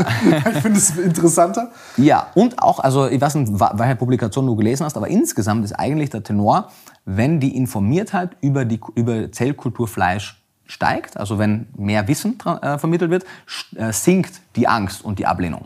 Was ziemlich cool ist, weil damit möchtest du plötzlich Konsumenten, Konsumentinnen aufklären und möchtest kein Marketing machen, um ihnen irgendwas anderes zu verkaufen. Ja, ja das, das ist eine ziemlich schöne Entwicklung auf jeden Fall. Aber ja, was möchtest du wissen? Oh, warte, ich will mir kurz hier nur ein Wasser holen. Hopp. Oh, danke. Warte, da, da ist noch ja, warte, genau. Öffner, genau. Ah, Mach auf. Warte, komm. Thanks. Hopp. Ja? Nee, komm. Nee. Der ist Jetzt. Ähm, ich sehe nicht mal hier den Deckel und dieses Ding. So schlecht sehe ich. Ähm, boah, ich weiß gar nicht, wo ich anfangen soll. Also, das, ich sag mal so, was ich Interessantes jetzt gelesen habe. Das, was du gesagt hast mit dem 200.000 äh, Dollar Patty. Mhm. Also, der erste, der erste Patty hat tatsächlich äh, in der Herstellung 200.000 Dollar gekostet. Und so wie ich jetzt gesehen habe, in den nächsten äh, sieben, acht bis zehn Jahren sagen Sie, dass das ähm, konkurrieren könnte mit Fleisch. Ja. Das ist ja so im Endeffekt mit, wie, wie mit, allem. Was genau. hat der erste Computer gekostet? Genau, es ist super viel teuer, äh, also es ist teuer, dann haben wir die Erfahrungen, wir haben die Technologien und dann können wir die äh, in, in, der Breite anwenden. Was ich aber lustig fand, erstmal, ist diese Resistenz ähm, auch der Industrie. Also was ich nicht verstehe beispielsweise ist, wieso jetzt nicht so ein Fleischproduzent hergeht und sagt, hey, das ist die, also wir, wir fördern das als Entwicklungsabteilung, sind da Geldgeber und dann können wir halt einen langsamen Übergang machen von, wir haben heute Kühe und Geflügel und morgen züchten wir das. Das tun die. Viele große Fleischkonzerne. Tun sie das? Ja. Okay, weil ich habe, als ich das gelesen habe, so ein bisschen die mhm. History davon, waren die da sehr, sehr, sehr ähm, zögerlich mit dem Investieren. Mhm. Zum Beispiel der, das. Aber ich habe nur bis 2018 die History gelesen. Ehrlicherweise auch schon bis 2018 ist da viel passiert. Also zum Beispiel der CEO von Tyson Foods, einer mhm. der weltweit größten Fleischproduzenten, hat in einem sehr bekannten Zitat gesagt, wenn wir die Möglichkeit haben, Fleisch zu produzieren, ohne Tiere zu schlachten, warum sollten wir es nicht tun? Fleischproduzenten werden in der Zukunft Proteinproduzenten sein. Ähm, egal, ob wir jetzt an Wiesenhof denken, die investieren in Clean Meat, Tyson Foods oder auch viele andere Fleischkonzerne investieren in diese Technologie und auch in andere alternative Proteinproduktionstechnologien. Weil, wie du eben sagen wolltest, dann haben wir eine Möglichkeit, Fleisch zu produzieren, ohne zu schlachten. Und genau das wird aber auch passieren. Also da, das ist im Gange und das, nicht, nicht jeder Fleischproduzent natürlich ähm, ist da mehr so oder so involviert, wie es jetzt zum Beispiel in Wiesenhof ist, aber viele große Fleischproduzenten sind es. Jetzt habe ich, als ich äh, äh, das angeguckt habe, dann war noch ein ganz ähm, drass, also was mich interessiert hat, ist, wie stellen die das überhaupt her? Mhm. Es ist ja nicht offensichtlich, wie, wie stellst du das her? Weil ich habe dann überlegt, okay, wie entsteht Gewebe bei Menschen? Wir haben ein super äh, feingliedriges Kapillarsystem, damit wir ja überall die mhm. Nährstoffversorgung haben, damit Gewebewachstum möglich ist. Dann habe ich gesehen, die haben da so Petrischalen, beziehungsweise diese großen Bioreaktoren und dann haben die diese Lösungen. Aber, aber das Grundsubstrat für diese Lösungen war dieses FBS war äh, Fetal Bovine Serum. Genau. Also Kalbsembryo, ja. irgendwie sowas, genau. Und ähm, was hat es damit auf sich? Das ist ja so das Medium, damit das Zeug überhaupt wachsen kann, dass man die ganzen Wachstumsfaktoren dort hat. Ja, theoretisch hat sich das jetzt verändert? Wie ist da die Technologie? Weil ich habe jetzt gesehen, also ich habe ich es nicht weiter geschafft zu gucken, was ja, man heute macht. Wir haben ja erst gestern Abend telefoniert. Genau, genau, genau. du hattest auch wenig Zeit. Ja, macht das vielleicht Sinn? Ich weiß nicht, ob jede Person, die den Podcast hört, weiß, was Zellkulturfleisch ist. Irgendwie eine allgemeine Einführung zu machen? Oder denkst mach du, gerne eine Einführung. Mach, mach, mach, mach, mach. Okay. Ähm, wo fangen wir am besten an? Im Prinzip Zellkulturfleisch sehr auf den Punkt gebracht ist die Idee, dass wir nicht ein Lebewesen aufziehen und es dann schlachten und das Fleisch essen oder die Haut verwenden, um Leder rauszumachen, sondern dass wir im Prinzip eine Zellprobe nehmen, eine Zellbiopsie und diese Zellen unter den geeigneten Bedingungen so wachsen lassen, wie es auch im Tier wäre, aber eben außerhalb des Tiers. Und das geht mit einer ganzen Reihe an Vorteilen einher. Es ist ein ökonomischer Prozess, weil so ein Tier, genauso wie der Mensch, hat ja einen ganzen Stoffwechsel, der aufrechterhalten werden muss. Das Gehirn braucht Energie, es bewegt sich, der ganze Stoffwechsel braucht Energie und das fällt ja alles weg. Plus, du hast äh, keinen Verdauungstrakt, das heißt, du hast keine Fäkalbakterien. Deswegen heißt Zellkulturfleisch im Englischen oft Clean Meat, weil es sauberer ist. Weil wie willst du eine E. coli-Belastung haben, wenn es einfach keinen Verdauungstrakt gibt? Die Chance ist größer, dass ich als, als Verbraucher oder als Verarbeiter kontaminiere, als dass das Fleisch mich kontaminiert. Ähm, und es ist natürlich ethischer, weil es muss keine Schlachtung mehr stattfinden. Und es ist deutlich ökologischer. Der, der, der, Fußabdruck ist in Bezug auf Wasser, Landverbrauch und Treibhausgasemissionen, also die Reduktion dessen, weniger im weniger Emissionen bzw. weniger Land- und Wasserverbrauch, bewegt sich so im Bereich von je nach Hochrennung 80 bis 90 Prozent. Im Vergleich zu Rindfleisch drastisch, im Vergleich zu Hühnerfleisch, Hühner sind sehr effiziente Tiere, da ist es weniger. Aber so gerade in Bezug zu Rindfleisch stehen da so um die 90 Prozent, 80 bis 90 Prozent. Das heißt, wir werden mhm. wahrscheinlich eine Zeit erleben, in der Fleischessen nachhaltig und nachhaltig, gesund und ähm, ethisch sein. Ethisch. Ja, das heißt, also das ist, das ist das Optimum. Was die Menschheit daraus macht, werden wir sehen, aber die Technologie würde es hergeben. Und das Lustige ist, dass das jetzt nichts Neues ist. Also es gibt zum Beispiel ein Schriftstück von Winston Churchill. Ja, das habe ich auch gelesen. Hast du es gelesen? Ja, genau. Der 1932 schon geschrieben hat, er sagte damals noch 50 Jahre, er hat sich ein bisschen verschätzt, aber er sagte, in der Zukunft, 50 Jahren, wird die Menschheit der Absolutät entrinnen, dass wir für ein Stück Hühnerbrust oder einen Hühnerschlägel ein ganzes Händel züchten. Töten, genau, hat er sogar, glaube ich. Ich, kann auch sein. Er hätte gedacht, er hat gesagt Race, aber vielleicht war es auch wirklich Kill, ja. Und er sagte eben, vielmehr werden wir die einzelnen... Schön auf den Punkt gebracht hat er es auf jeden Fall. Schön auf den Punkt gebracht, schön, schön formuliert. Ähm, und er sagte, wir werden die einzelnen Teile in einem separaten Medium unter den geeigneten Bedingungen züchten. Damit hat er im Prinzip das beschrieben, was, wir, was heute gemacht wird, nur natürlich als Nichtwissenschaftler in unwissenschaftlichen Worten. Und damals hat sich das, glaube ich, auch noch niemand vorstellen können. Aber heutzutage ist es eben Realität. Das heißt, wir können eine Kuh essen, ohne die Kuh zu töten. Wir können, aktuell halten wir so 60 bis 80 Milliarden sogenannte Nutztiere am Land. Wir sind 7,8 60 bis 80 Milliarden. Milliarden. Wir sind, was haben wir jetzt? 7,8 Milliarden Menschen. Ja. Oh mein Gott. Ja das, oh, kennst du das, wenn du dich dabei ertappst, dass so eine ganz offensichtliche Sache, du das erste Mal so eigentlich drüber nachdenkst? Äh, ja, dauernd. Also ich bin ja inselbegabt, alles außerhalb von Ernährung verstehe nicht, von daher äh, habe ich das dauernd im Leben. okay. Ja. Ja, sehr, also du kannst es in ein Verhältnis setzen. Wir sind jetzt was 7,8, 7,9 Milliarden Menschen, so einen Dreh herum, oder? Das heißt, wir haben ungefähr zehnmal mehr sogenannte Nutztiere, die Jahr für Jahr geboren und getötet werden, als wir Menschen haben. Und noch zusätzlich zwischen 150 und 180 Millionen Tonnen Meerestiere. Wie viele Tiere sind das? So ungefähr 1 bis 2,7 tausend Milliarden. So, da steige ich aus. So, keine Ahnung, wie viel das sind, aber es sind scheiß Ja, ich habe gerade auch kurz weggeguckt und kurz überlegt. Genau, das läuft eine einfach Intuition für läuft einfach nicht mehr. mehr. Es ist einfach so wahnsinnig viel. Und gerade die Fische, die ziehen wir nicht aus dem Meer, sondern wir zerstören das Ökosystem mit äh, den Grundschleppnetzen dazu und damit unsere eigene Lebensgrundlage, weil wir haben eine blaue Lunge auch. Es gibt nicht nur die grüne Lunge, unsere Wälder, unsere Regenwälder, sondern auch eine blaue Lunge. Auch die Meere können CO2 binden zum Beispiel. Ähm, und zusätzlich, je nach Publikation, haben wir zwischen 20 und 40 Prozent Beifang noch dazu. Seevögel, Delfine, Haie, Rochen, die wir verletzt oder tot wieder zurückwerfen, weil wir sie eigentlich gar nicht fangen wollten. 20 bis 40 Prozent von 150 die auch nicht überlegen, wenn, überlegen genau, wenn sie zurückkommen. Stark verletzt oder schon tot, genau. Und eben 20 bis 40 Prozent von diesen 150 Millionen Tonnen. Das ist wahnsinnig, wahnsinnig viel. Ähm, und all das könnte der Vergangenheit angehören. Das heißt, das ist ein tierethischer großer Vorteil, weil die Tiere sterben ja nicht nur, sondern die haben in den meisten Fällen, also von diesen 150 Millionen Tonnen ist ungefähr die Hälfte Aquakultur, ungefähr die Hälfte Wildfang. Der, dem Wildfang geht es bis dahin zumindest besser, der Aquakultur nicht. Aquakultur ist im Grunde genommen Massentierhaltung unter Wasser.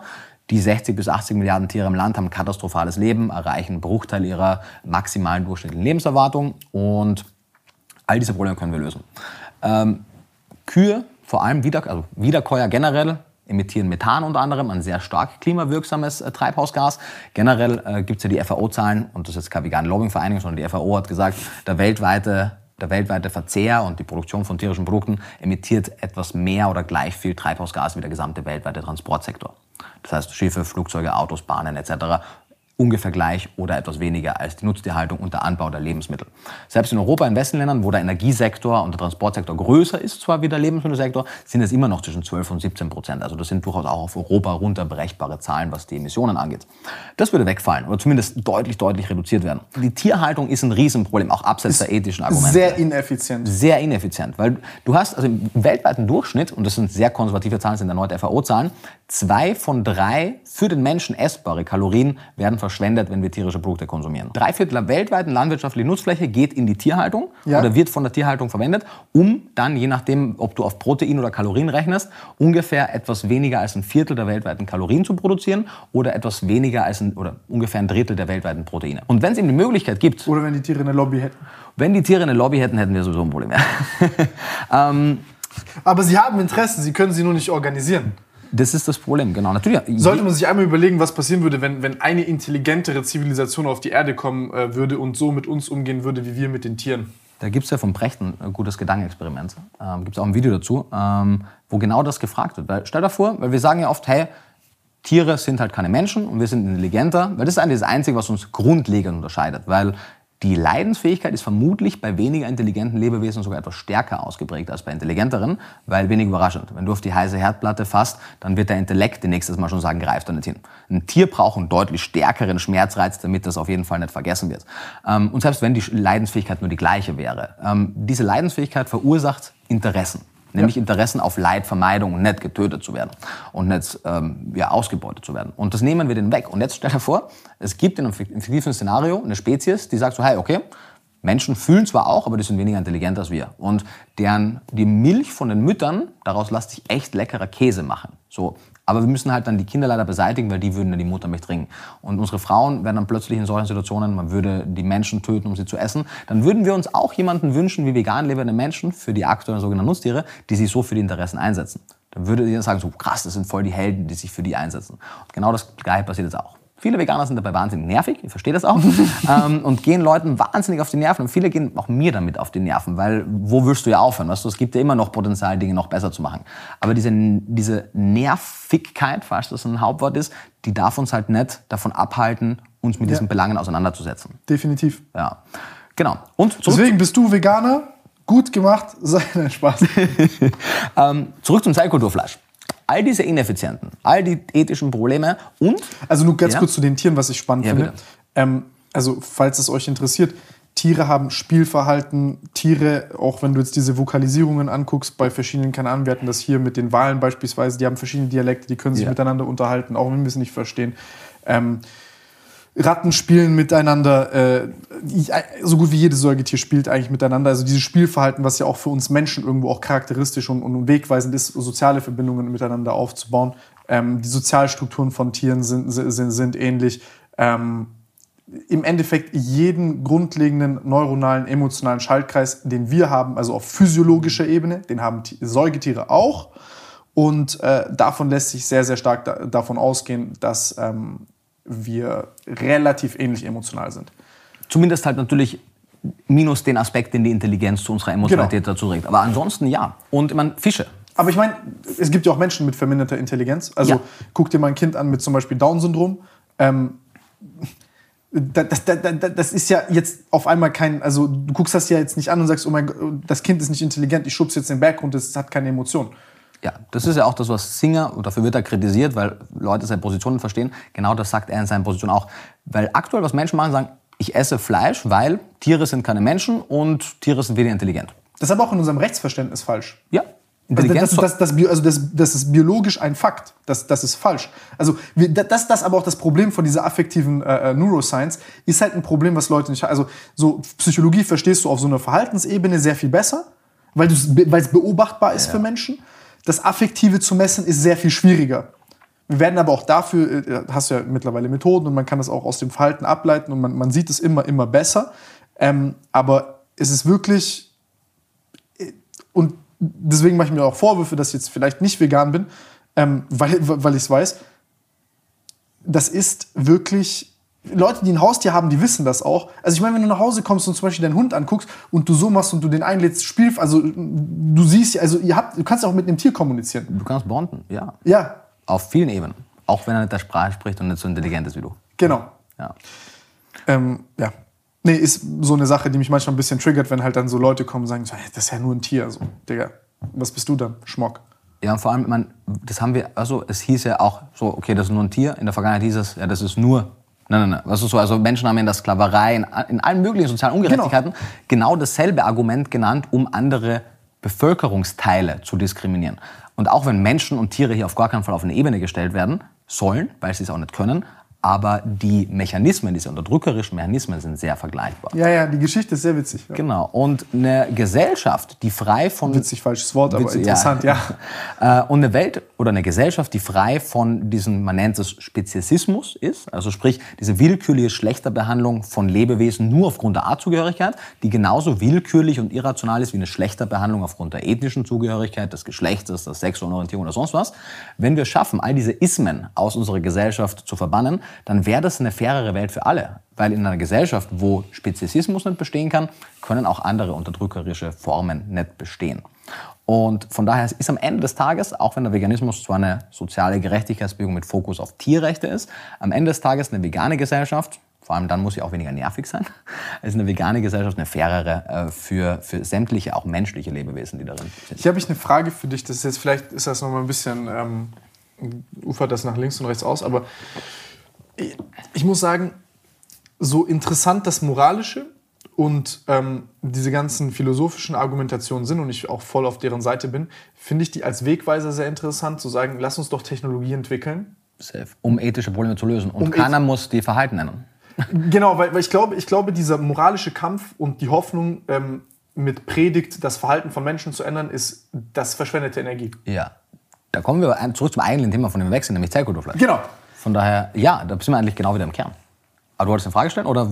Das, das, das, das wäre ja. meine Frage, auch was die Technologie angeht. Weil das ist immer, das, das Problem ist ja, okay, jetzt Technologie ist das Ethische, ist das, also das, das, auch mal zu verstehen, dass die Technologie im Endeffekt die Problemlösedimension ist für die Ethik. Also dass diese zwei Sachen halt manchmal zu vermischen, das, das, das, das, ist, das ist gefährlich und das ist, führt auch zu viel Kopfweg, der unnötig ist.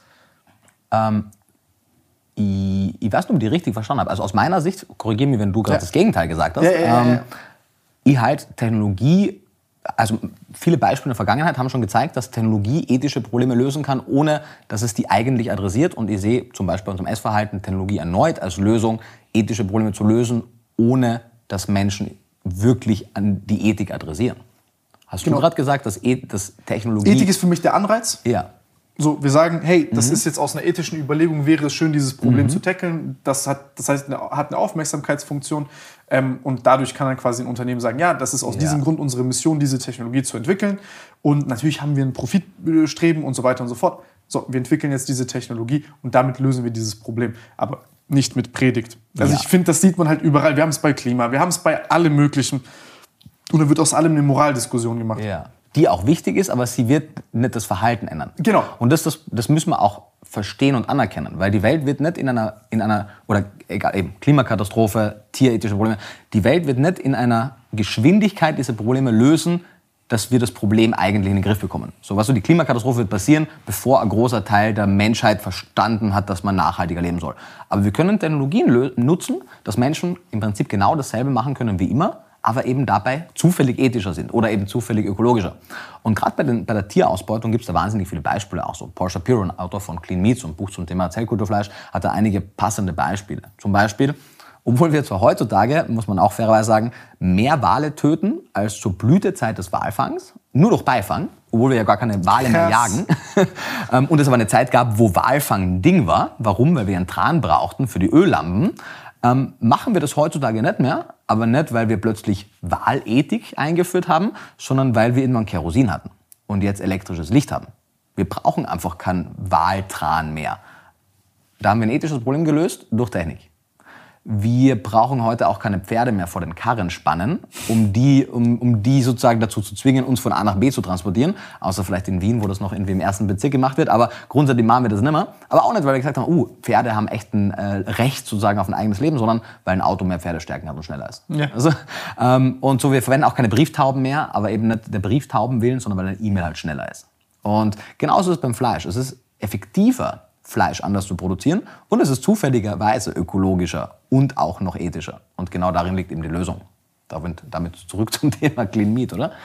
Genau, weil da wird es ja auch wieder Leute geben, die sagen, ach, das ist ja jetzt auch voll der Scheiß. So. Ja, und das ist es überhaupt nicht. Also ich, äh, ich, ich denke, wir werden auf die Technologien, auf die zellbasierte Landwirtschaft, ist ein Überbegriff. Man kann ja wir sprechen jetzt oft von Meat, von Zellkulturfleisch, aber du kannst ja mit ähnlichen Technologien auch äh, Kollagen machen, du kannst Haut machen für Leder, du kannst mit ähnlichen Technologien aus demselben, aus demselben Spektrum Eiprotein machen, du kannst Milchprotein machen, du kannst Seide machen, du, im Prinzip jede Struktur, die du haben möchtest.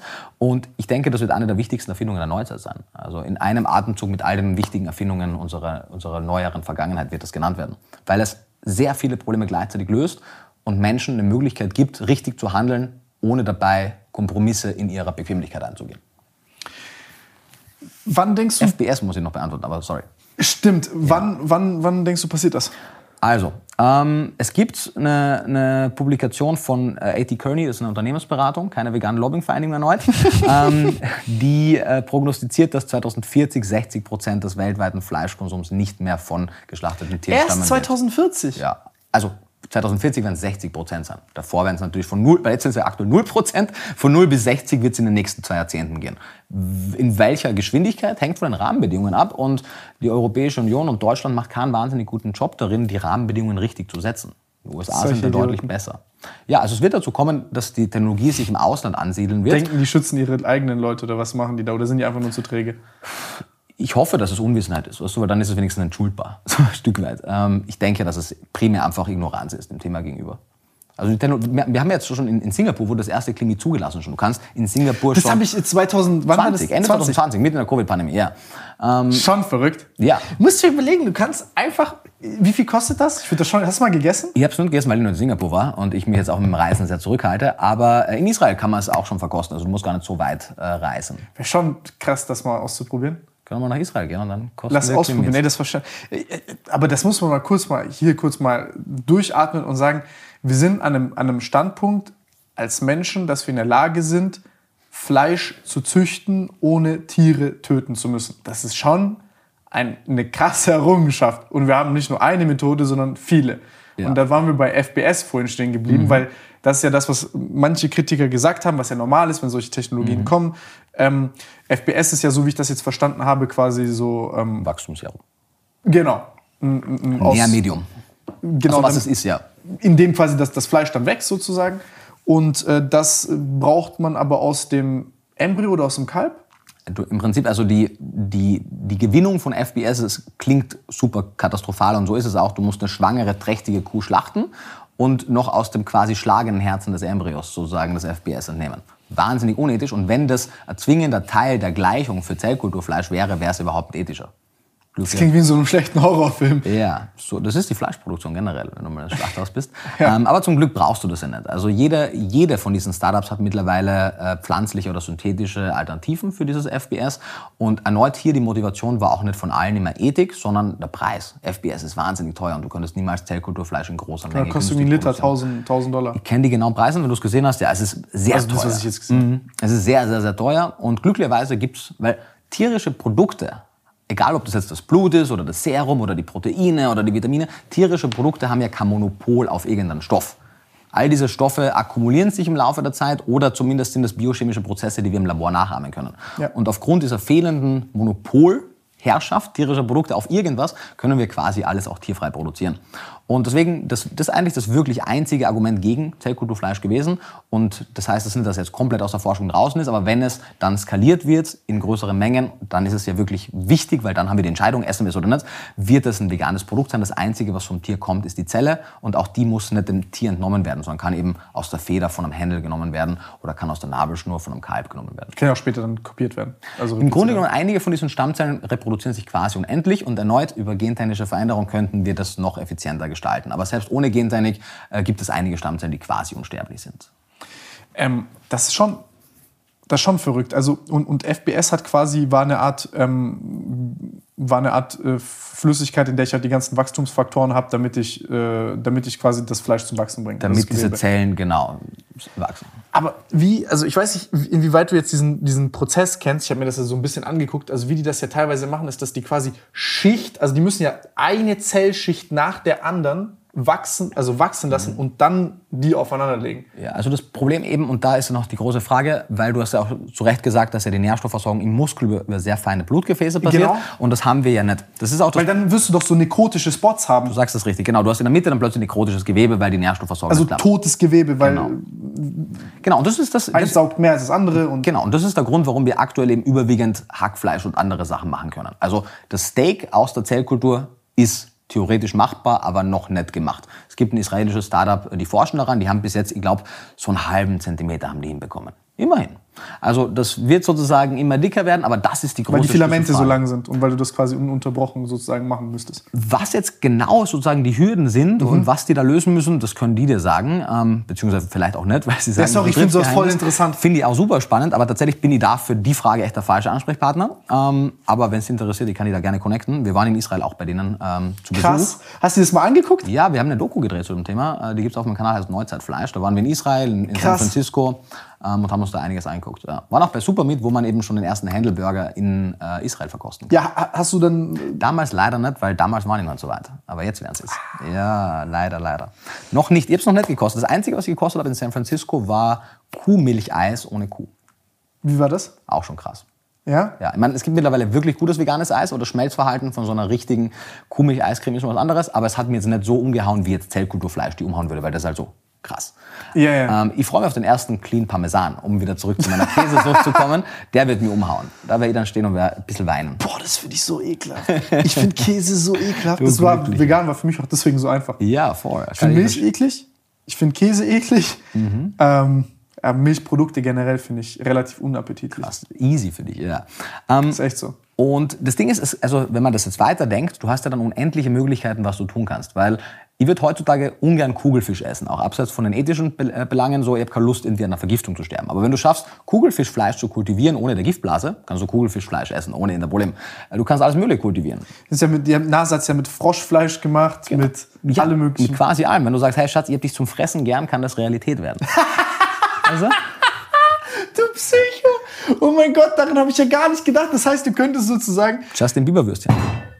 Ja, du könntest einfach fucking Freddy Fuchs Mini-Würstchen aus Justin Bieber machen, Digga. Ja. Bah, wie ekelhaft. Ähm, naja, also ja, find, ich finde die auch gewöhnungsbedürftig, aber ehrlicherweise... Wenn Werden Leute fragst, machen einfach nur vor... Fleisch ist halt Fleisch. Am Ende des Tages ist es ein Muskel. Und klar, du interpretierst natürlich jetzt hier, du hast, du hast wenn du Justin Bieber Würstchen isst, hast du Justin Bieber vor dir und merkst so, fuck, ist das irgendwie weird, ihn zu essen. Aber genau dasselbe ist, wenn du die Kuh isst, Bruder. Du kennst die Kuh. Die hast du aber nicht im Kopf, ja? Genau, du hast sie im Kopf. Aber wenn das die Mathilda wäre, die Kuh, und du wüsstest so, wie es der ging, könntest du die auch essen. Du hast die mal gestreichelt und... Genau, könntest du die auch essen. Das gleiche, wenn ich sage, hey, ich hab Gulasch gekocht, du sagst, krass, Alter, was ist denn das Geheimnis? und ich sag so, Golden Retriever. Hier ist noch das Bild. Also, würdest du auch nicht essen wollen wahrscheinlich. Äh. Oder so, wir sagen so, dein. Hast du ein Haustier? Ja. Was hast du? Äh, Hund. Hund. Was für eine Rasse? Äh, so französische Bulldogge, so klein. Ja, andere würde sagen, hey, heute gibt's Bulldoggenschnitzel. Ja, ja. Selbst wenn es nicht deiner wäre, würde sagen so, nee, danke, lass ich weg. Und das wäre, also soll nicht. Ich mache immer Jokes so mit dem Hund, wenn er mir auf den Sack geht, ich koche dich gleich. so. Gut, dass er den versteht. Ähm, das mit Menschen soll natürlich, also. Die beißt dann zu. Oh, okay. soll natürlich jetzt nicht äh, vom Thema weglenken, weil natürlich sagen Leute, uh, das ist was ist das für verrückte Technologie. Es geht einmal grundsätzlich darum, einmal die Art von Fleisch zu produzieren. Wir können ja auch dafür Gesetze machen, was wir dann uns entscheiden, was für Fleisch wir machen oder nicht. Genau, genau. Und dann gibt es ja auch einen Konsens zumindest. Also Justin Bieber kann unterschreiben, ich habe Bock gegessen zu werden als Zellkultur. Die Kuh kann das nicht. Von daher. Next Level Only Fans. ja, da gibt es auf jeden Fall viele. 2040 der Trend dann, dass Promis sich ihre DNA spenden. Um, oh, boah Gott, Alter, das ist so. Gut, dasselbe hast du dann auch mit anderen Sachen.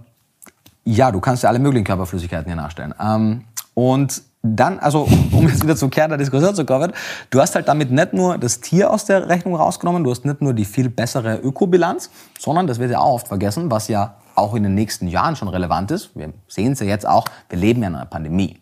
Und aller Wahrscheinlichkeit nach wurde das jetzt auf den Wildtiermarkt in Wuhan äh, übertragen. Ähm, das war also keine Tierhaltung. Genau, die Szenarien vielleicht auch nicht. Aber zumindest viele andere frühere Viren, MERS, SARS 1, der HI-Virus, das sind alles Zoonosen, woher jetzt mhm. Covid kam. Äh, gibt ja tatsächlich mehrere Theorien. Gibt ja, genau. Genau, und ich glaube auch... Auch einen berühmten CIA-Bericht. Ja, und ich glaube auch nicht mehr, alle Alternativszenarien sind auch, glaube ich, nicht mehr so weit hergeholt, wie sie vielleicht früher waren. Von daher, woher ja. Covid kam, ist auch eigentlich wurscht. Und man weiß zum Beispiel, dass Fledermäuse halt viele Krankheiten Ja, aber genau, es passiert. Also genau. Infektionsrisiko auch generell. Genau. Oder diese Antibiotikaresistenz genau, bei das, Tieren. das sind so die zwei Punkte. Also aktuell sowohl Dreck. Antibiotika, wo ungefähr drei Viertel davon weltweit äh, an, an Tiere und an Menschen gegeben werden und damit Resistenzen natürlich fördern. Wir vielleicht irgendwann einmal wieder an Lungenentzündungen versterben, weil einfach keine Antibiotika mehr helfen, weil selbst Reserveantibiotika eingesetzt werden. Selbst dagegen finden wir Resistenzen auf Fleisch, weil die einfach ohne, dass es gesetzlich erlaubt wäre, verwendet werden. Und erneut drei Viertel, ungefähr so drei von vier für den menschlichen Körper pathogene Erreger kommen vom Tier zum Menschen einer der, der großen Grippestämme kommt aus der Rinderhaltung zum Beispiel. Das Ernsthaft? Heißt, mhm. das heißt im Prinzip, seitdem wir angefangen haben, vor 12.000 bis 14.000 Jahren, Tiere halt auf engem Raum zu halten, mit denen auch zusammenzuleben und klassische Nutztierhaltung zu begehen, kamen viele Viruserkrankungen und weiteres auf uns. Diese Selbstbereinigung der Natur ist, ein, ist, ist, ist verrückt. Das ist ja, das, das, das, mit den, das mit den Antibiotikaresistenzen ist wirklich sehr besorgniserregend. Ja. Also diese Hochrechnungen sind schon verrückt. Ja, also es werden 2050 vermutlich mehr Menschen an Antibiotikaresistenzen als an Krebs sterben. Ja.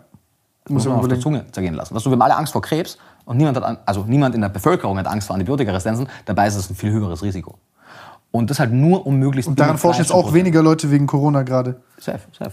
Ähm, und das sind alles, und eben so Antibiotikaresistenzen und, und Pandemien, das sind zwei ganz, ganz, ganz akute Gefahren, die jetzt auch in den nächsten Jahrzehnten, also die nächste Pandemie wird kommen, die Frage ist nur wann und nicht ob.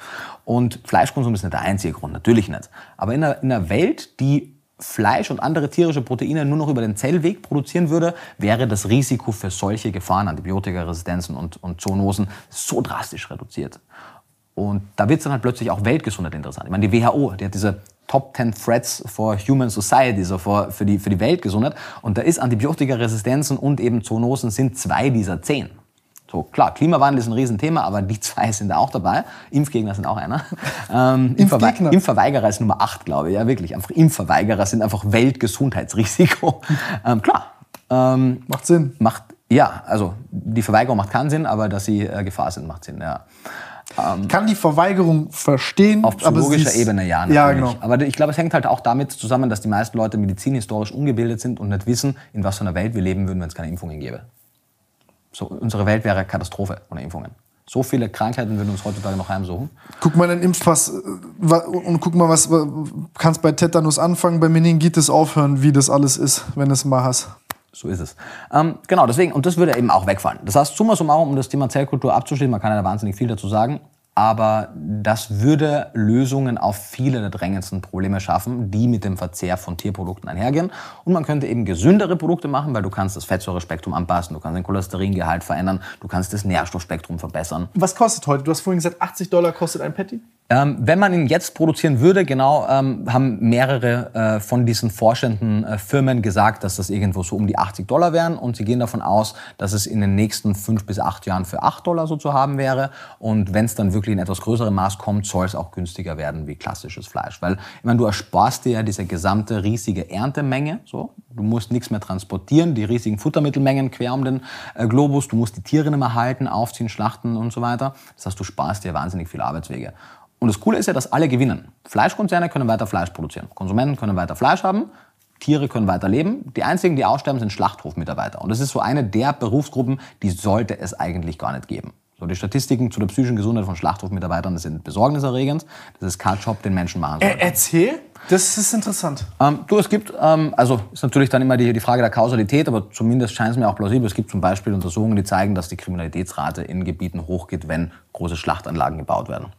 Ähm, man weiß, dass die Rate an Alkoholmissbrauch und depressiven Erkrankungen unter Schlachthofmitarbeitern im Vergleich zur Gesamtbevölkerung übertrieben hoch sind. Klar kann man sagen, soziodemografische Merkmale spielen da vielleicht mit und also da sind wahnsinnig viele Störfaktoren mit. Aber es scheint mir auch plausibel, wenn es dein Job ist, im Akkordtempo da diese Tiere zu schlachten. Da geht auch wahnsinnig viel schief, es ist wahnsinnig gefährliche Arbeit. Sehr, sehr viele Menschen verletzen sich dabei. Und wenn wir jetzt angucken, selbst deutsche Schlachthöfe oder Schlachthäuser ähm, halten oder beziehungsweise ohne das jetzt falsch zu äh, kommunizieren, beuten systematisch Mitarbeiter aus, vor allem aus, aus dem Osten. Da kommen Leute, die haben keine gescheiten Werkverträge, die kriegen unter Mindestlohn. Äh, beim Fischfang, da werden Leute teilweise aus dem Menschenhandel äh, genommen, um auf hoher See 20 Stunden am Stück Fische zu fangen oder zu verarbeiten. Also das ist auch ein Menschenrechtsproblem und das können wir mit bereinigen, sozusagen, wenn wir das Tier aus der Rechnung rausstreichen. Von daher sehr, sehr cool, wenn es die Schlachthofmitarbeiter nicht mehr gibt, zum Wohle der Schlachthofmitarbeiter selbst. Krass. Interessant, das wusste ich nicht. Ja, also wie gesagt, das ist halt, das ist jetzt nichts, das ist zum Beispiel ein Argument, auch wenn es durch Publikationen gedeckt ist, trotzdem nichts, mit dem ich jetzt sozusagen vegane Werbung machen würde, weil da sind so viele Störfaktoren mit drin. Weißt du? Also ist es wirklich ein kausaler Zusammenhang? Es scheint mir sehr plausibel. Auch die Autoren und Autorinnen der Studie sagen, es scheint plausibel, aber das spielen so viele Störfaktoren mit rein. Klar, ist ja auch verständlich, dass man da ein bisschen Angst hat um seinen Job und alles. Das ist ja, muss man halt eine Alternative schaffen für die Leute. Ja, aber man, grundsätzlich haben wir noch nie irgendein schlechtes System aufrechterhalten, nur um ein paar Jobs zu retten. Also wir haben heute auch keine Sklaverei mehr, obwohl es ein paar Leute gibt, die dadurch den Job verloren haben. So, die muss man halt einfach auffangen in unserem Sozialsystem. Eben, und das passiert ja auch. Genau. Ähm, nee, da, ich, was, was, man, kann ja, man kann ja alles Mögliche damit machen. Also, sie kriegen ja mittlerweile Fisch hin, man kriegt mittlerweile. Besser sogar, weil Fisch ist ja ein wechselwarmes Tier. Das heißt, du brauchst den einzigen. Das Ding ist, also im Energiebereich ist Zellkulturfleisch vielleicht ein bisschen besser oder gleich. Das, da sparst du nicht so viel. Ist also die Frage, woher kommt die Energie? Ist das nachhaltige Energie? Mhm. Fisch allerdings, weil du musst äh, permanent äh, heizen, damit die Zellen schön warm haben. Fischzellen brauchen das nicht. Die kannst du also auch äh, kühler ziehen und damit ist die Energieersparnis deutlich größer. Plus du kannst halt in Berlin plötzlich Thunfisch machen. Mhm. Oder Delfin. Oder was du haben möchtest. Habe ich mal gehört. Ja. Delikatesse. Nein, aber ähm, ja, ich, ich finde das, das, schon, das schon ganz interessant, weil das ist so eine generell diese ganze Landwirtschaft äh, äh, als, als Industrie ist, glaube ich, jetzt, wir, wir, leben halt in so einer Zeit, in der ähm, in der jetzt halt das Internet und digitale Technologien so, ich sag mal, in einem, in einem, Hype sind, auch zu Recht, verstehen wir alle, aber dass man so diese ganzen, ich sag mal, ähm, versorgungsrelevanten Industrien so ein bisschen belächelt und das ist ja immer da und das ist ja schon immer da gewesen und irgendjemand macht's, aber ich will es nicht machen, ich will Rapper werden. Oder Influencer. genau. Mhm. Äh, aber, aber so, der, der Postbote soll mir ganz schnell mein Zeug bringen, wenn ich heute auf Amazon was bestelle. Und ähm, das finde ich halt super spannend, weil, weil du dadurch auch ja, Abhängigkeiten löst ähm, du, und du dich halt selber versorgen kannst ultimativ, was, was super spannend ist. Also wenn du dann in, wirklich im Keller dein eigenes Fleisch züchten kannst. Das kann dezentraler werden. Und ich glaube, es bringt sogar Leute mehr in Berührung mit den Lebensmitteln. Ja. Was lustig ist, weil es kontraintuitiv ist. Oder du denkst so, Zellkulturfleisch soll die mehr zum Lebensmittel bringen als richtiges Fleisch oder klassisches Fleisch? Ja, weil du mehr Berührungspunkte hast. So, wann gab es das letzte Mal einen Livestream in einen Schlachthof rein, wo du gesehen hast, wie der Fleisch produziert wird? Kein Habe jetzt noch nie online gesehen. Warst du mal in einem drin, hast du es alles Noch gesehen? nicht und ich bin mir auch nicht sicher, ob ich es mir äh, geben möchte. Ich bin da sehr ambivalent. Ähm, ich weiß auch gar nicht, wie leicht oder schwer es ist, da offiziell sozusagen reinzukommen. Ähm, ich würde es mir wahrscheinlich angucken, aber ich habe es noch nicht forciert. Auf jeden Fall, die Bilder, die ich kenne, selbst jetzt, also Horrorbilder gibt es überall, selbst die, wo man sagt, so, hey, das ist ein ganz normaler Schlachthof. Selbst das finde ich äh, hochproblematisch und zu Recht wird das natürlich nicht im Internet gestreamt. Zellkulturfleischproduktion könntest du im Internet streamen. Wäre auch nicht unter 18. So, das ist, also, ist aber langweilig, aber du könntest es machen. Und es wird dann, also Ja, mit jetzt, so einem Zeitraffer schon cool. im Zeitraffer ist cool. Und Leute sagen so, ah, das ist so unnatürlich. Ja, natürlich ist es unnatürlich, genauso wie alles andere im Leben. So, was so, die Ja. Tatsache, so, guck unser Leben an. Ähm, Lass mal darüber sprechen, dieses Ja. Argument der Natürlichkeit. ja, also ja, vegane Ernährung ist unnatürlich, Zellkulturfleisch unnatürlich. Und das- Penicillin ist unnatürlich. Penicillin ist jegliche Medikamente, Schulbildung, äh, Kleidung, Internet, alles, alles, was wir heutzutage tun, ist entweder natürlich oder unnatürlich. Das ist so eine perverse Romantik äh, von Natürlichkeit. Genau, weil Leute verbinden ja, ich meine, die Natur ist grausam und eklig und furchtbar in sehr vielen Fällen. Also die meisten wild lebenden Lebewesen sterben unter katastrophalen Bedingungen, verhungern oder werden lebendig aufgefressen. Aber wir verbinden halt mit Natur so einen schönen Park und Recreation. weißt du, weil wir halt so ein romantisiertes Bild haben. Aber der Mensch als Kulturwesen hat ja eigentlich im Laufe der letzten Jahrtausende alles versucht, um möglichst weit weg von Natur zu kommen. Und von daher ist das genau die falsche Richtung, dieses Natürlichkeitsdenken. Ich verstehe, woher das kommt. Ich verstehe das emotional total. Aber es ist halt gefährlich, weil es eben technophobisch macht, weil es fortschrittfeindlich ist. Und Es gibt ja auch viel Schwachsinn, den wir machen. Also ich meine, genau, nur weil etwas unnatürlich ist, ist es auch nicht gut.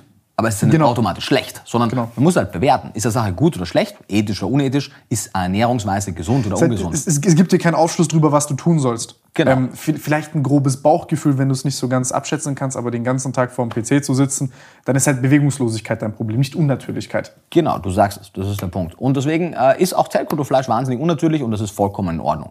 Weil äh, wenn wir, also wenn Leute sagen, er ist kein Zellkulturfleisch, Aber genauso ist es unnatürlich, Tiere zu töten. Äh, ja, ich meine, das Töten würde ich noch mit mir diskutieren lassen, aber zumindest das Halten und das selektive Züchten und du hast ja ein abgebacktes Schnitzel in einem Supermarkt, in einer Kühltheke, also alles, was da hinten dran ist, ist unnatürlich. Und das soll aber gar nicht das Argument dagegen sein, sondern das Argument ist halt das ethische Problem und das äh, weltgesundheitliche und nicht die, die, die Natürlichkeit. Ähm, aber das Schöne ist eben, je mehr Leute über die Vorteile von zum Beispiel Zellkulturfleisch wissen, desto weniger werden ihre Vorbehalte darüber, weil sie verstehen, was das für eine krasse Technologie ist. Aber eben am Ende des Tages die Natürlichkeit oder Unnatürlichkeit einer Sache ist noch nie ein Argument für oder gegen etwas gewesen. Wie ist es bei dir persönlich mit der Ernährung? Also was esse. so, wie? Ich esse. Ähm, was, also wie, wa- was sind deine persönlichen Regeln? Wie gehst du da vor? Du bist vegan, du, wie, wie sorgst du dafür, dass du eine ausgewogene Ernährung hast und du sagst, okay, jetzt da weiß ich, okay, da habe ich alles. Ähm, also je nach äh, Saison auch, weil ähm, wenn jetzt gerade nicht eine Pandemie ist und wir alle im Lockdown sind, bin ich halt sehr, sehr, sehr viel on the go. So. Ich bin gerade im Frühjahr und im Herbst jedes Wochenende auf irgendeiner anderen Veranstaltung und spreche da, bin dazwischen auch meistens auf Reisen. Das heißt, meine Ernährung ist wahnsinnig pragmatisch in den meisten Fällen. so, ähm, Kenn ich. Ja, kenn, genau, du wirst es ja noch besser als ich kenne wahrscheinlich. Und das heißt, im Prinzip, ich gucke, dass ich meine kritischen Nährstoffe supplementiere. Damit bin ich schon mal auf der sicheren Seite. Kritisch für dich? Äh, war das eine Frage? Ja. Also, also was ist kritisch für mich? Genau, was, was ist für dich kritisch? Ähm, letztendlich gibt es zum Beispiel von der DG eine Position, welche Nährstoffe, Nährstoffengpässe es geben kann. Und das spiegelt sich relativ mit der Datenlage wieder. Das heißt, es sind so fünf Mineralien, Selen, Eisen, Zink, Calcium und Jod. Die supplementierst du alle? Genau, so ein Multinährstoffkomplex. Im Prinzip sind es zwei, zwei Kapseln am Tag in einem Multinährstoffkomplex und da ist das alles einfach drin. Ähm, und ein Omega-3. Das sind die einzigen zwei Supplements, die ich auf regelmäßiger Basis nehme. Und ansonsten, also je nachdem, was du, das eher meistens Proteinpulver auch mit, einfach um die Nahrung ein bisschen mit Protein anzureichern oder mit einem Shake zu machen. Und ansonsten esse ich halt, was es gibt, weil wenn ich kochen kann, wenn wir eine Airbnb haben, frisches Obst und Gemüse und Getreide und Hülsenfrüchte kriege ich eh überall. Mittlerweile kriegt man auch Tofu und Sojamilch und Sojajoghurt und alles überall. Und dann kochen wir eben im Team oder wenn wir essen gehen, essen wir halt das Bestmögliche, weißt du so. Und wenn wir halt zu Hause sind und essen können, wie wir essen, dann essen wir simpel, relativ vollwertig und ausgewogen. Und wann immer es nicht geht, dann geht's halt nicht.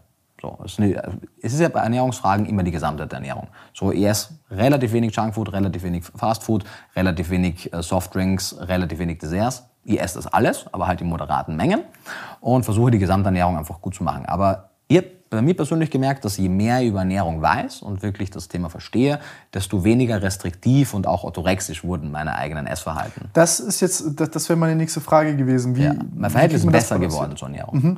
weil, weil, ich halt besser verstehe, was ich tue und weniger Angst angstgetrieben bin. Mhm. Weil es gab auch eine Zeit, man, wenn du auf alles verzichtest, was im Internet angeblich krebserregend ist, dann isst du relativ wenig.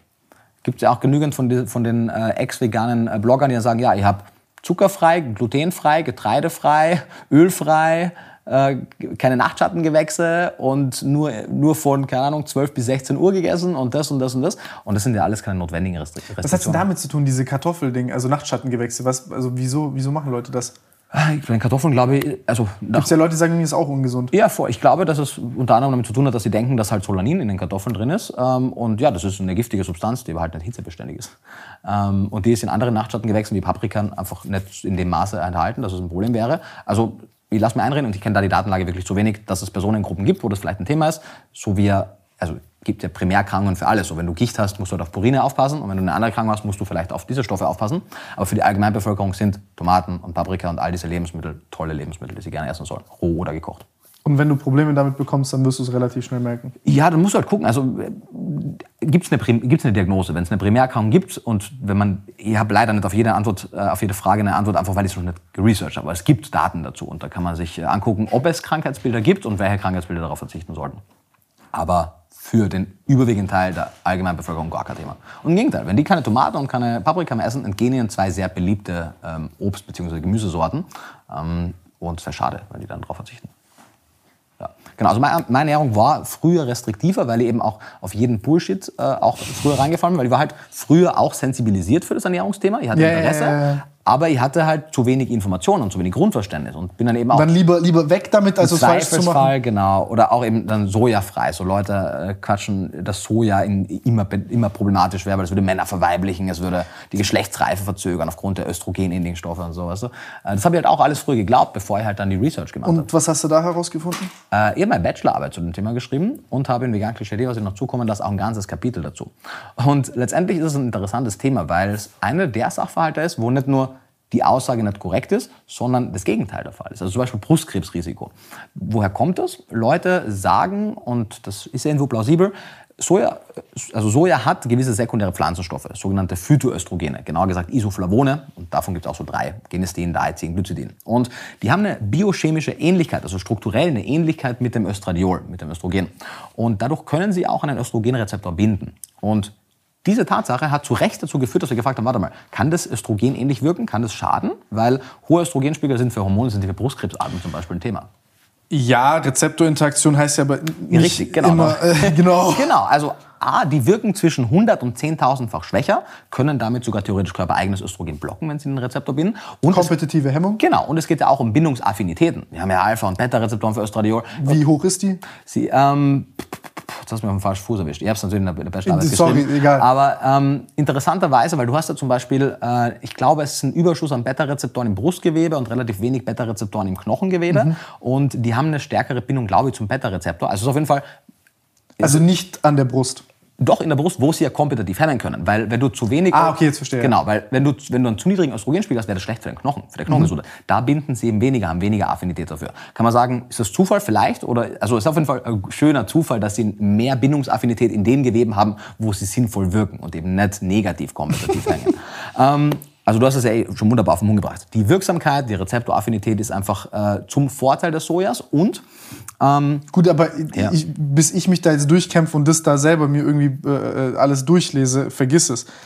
Aber du hast das Grundverständnis dafür, dass du mit den Begriffen was anfangen kannst. Genau, ja, ja, nee, das ist auch super interessant. Und letztendlich ist die, also ich war erstaunt, dass wirklich jede internationale Krebsgesellschaft, Ernährungsgesellschaft, Risikobewertungsgesellschaft, Gesundheitsgesellschaft, all diese Gesellschaften haben eigene Positionspapiere zum Thema Soja. Es ist nicht so, dass wir nicht genau wissen, sondern American Institute for Cancer Research, World Cancer Research Fund, all die haben Positionen und schreiben, anhand der Datenlage sehen wir, dass moderate Verzehrsmengen potenziell Brustkrebs präventiv wirken können. Und zwar nicht nur so, ja, asiatische Frauen haben weniger Brustkrebs wie jetzt kaukasische, weil das kann ja auch eine reine Korrelation sein, sondern wir sehen auch innerhalb der asiatischen Populationen, dass ein höherer Sojaverzehr mit zumindest gewissen Brustkrebsarten negativ korreliert.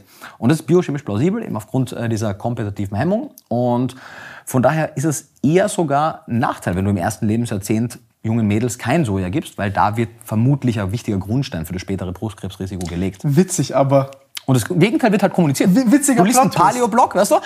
Ja, ja, ja. Ja, und da steht genau das Gegenteil. Und da ist halt auch dann die Schwierigkeit, wo halt dann Meinungsfreiheit auch gefährlich wird, weil so das ist halt keine Faktenfreiheit. Weißt du? Meinungsfreiheit cool, du darfst alles sagen, aber es hat halt keine Faktenfreiheit. Ja, aber das Ding ist halt, wenn du ein Interesse hast, also ich sag jetzt, du hast einen Paleo-Blog, dann liest du halt bis zu dem Punkt, ah, Phytoöstrogene und ab dann denkst du dir halt dein Kl- Teil. Klingt ja nach Östrogen, genau. Genau. Alles klar, verweiblich natürlich. Und, Genau. und das Ding ist ja auch wieder zurück zur Mengenfrage. Natürlich schaffst Paleo du und es. verweiblich, der passt zusammen. Nee, nee, die, das, Sei ein Mann, Ja. sonn deine Eier. das ist sehr toxisch auf jeden Fall. Pa Paleo ist eine psychologisch toxische Ernährungsweise.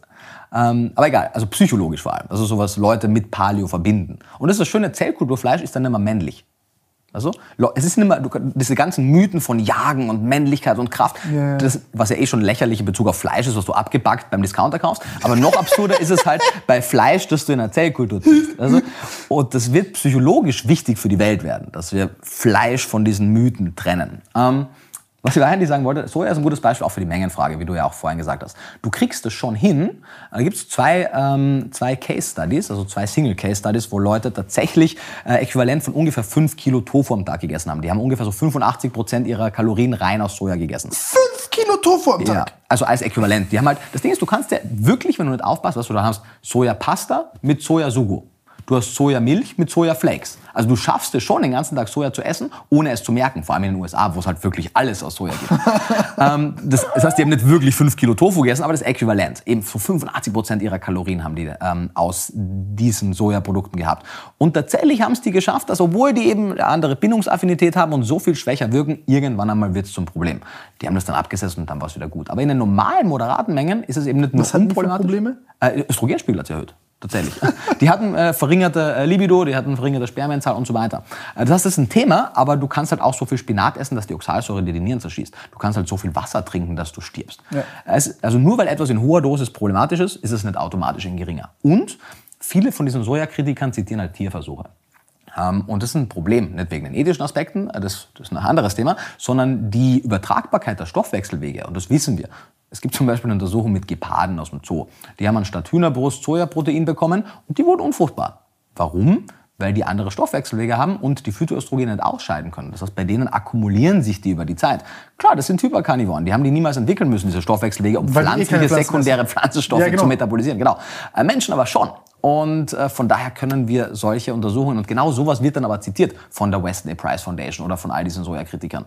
Da steckt halt gar nichts Solides dahinter. Und da geht es jetzt nicht darum, dass zufällig das jetzt eben gut für Aber den ist das, das, Veganismus das, das ist falsch. doch bekannt, dass da zwei Unterschied, also dass es unterschiedliche Stoffwechselwege da gibt. Also es ist bekannt, natürlich, aber halt in, in Fachkreisen, nicht in der Lay Audience.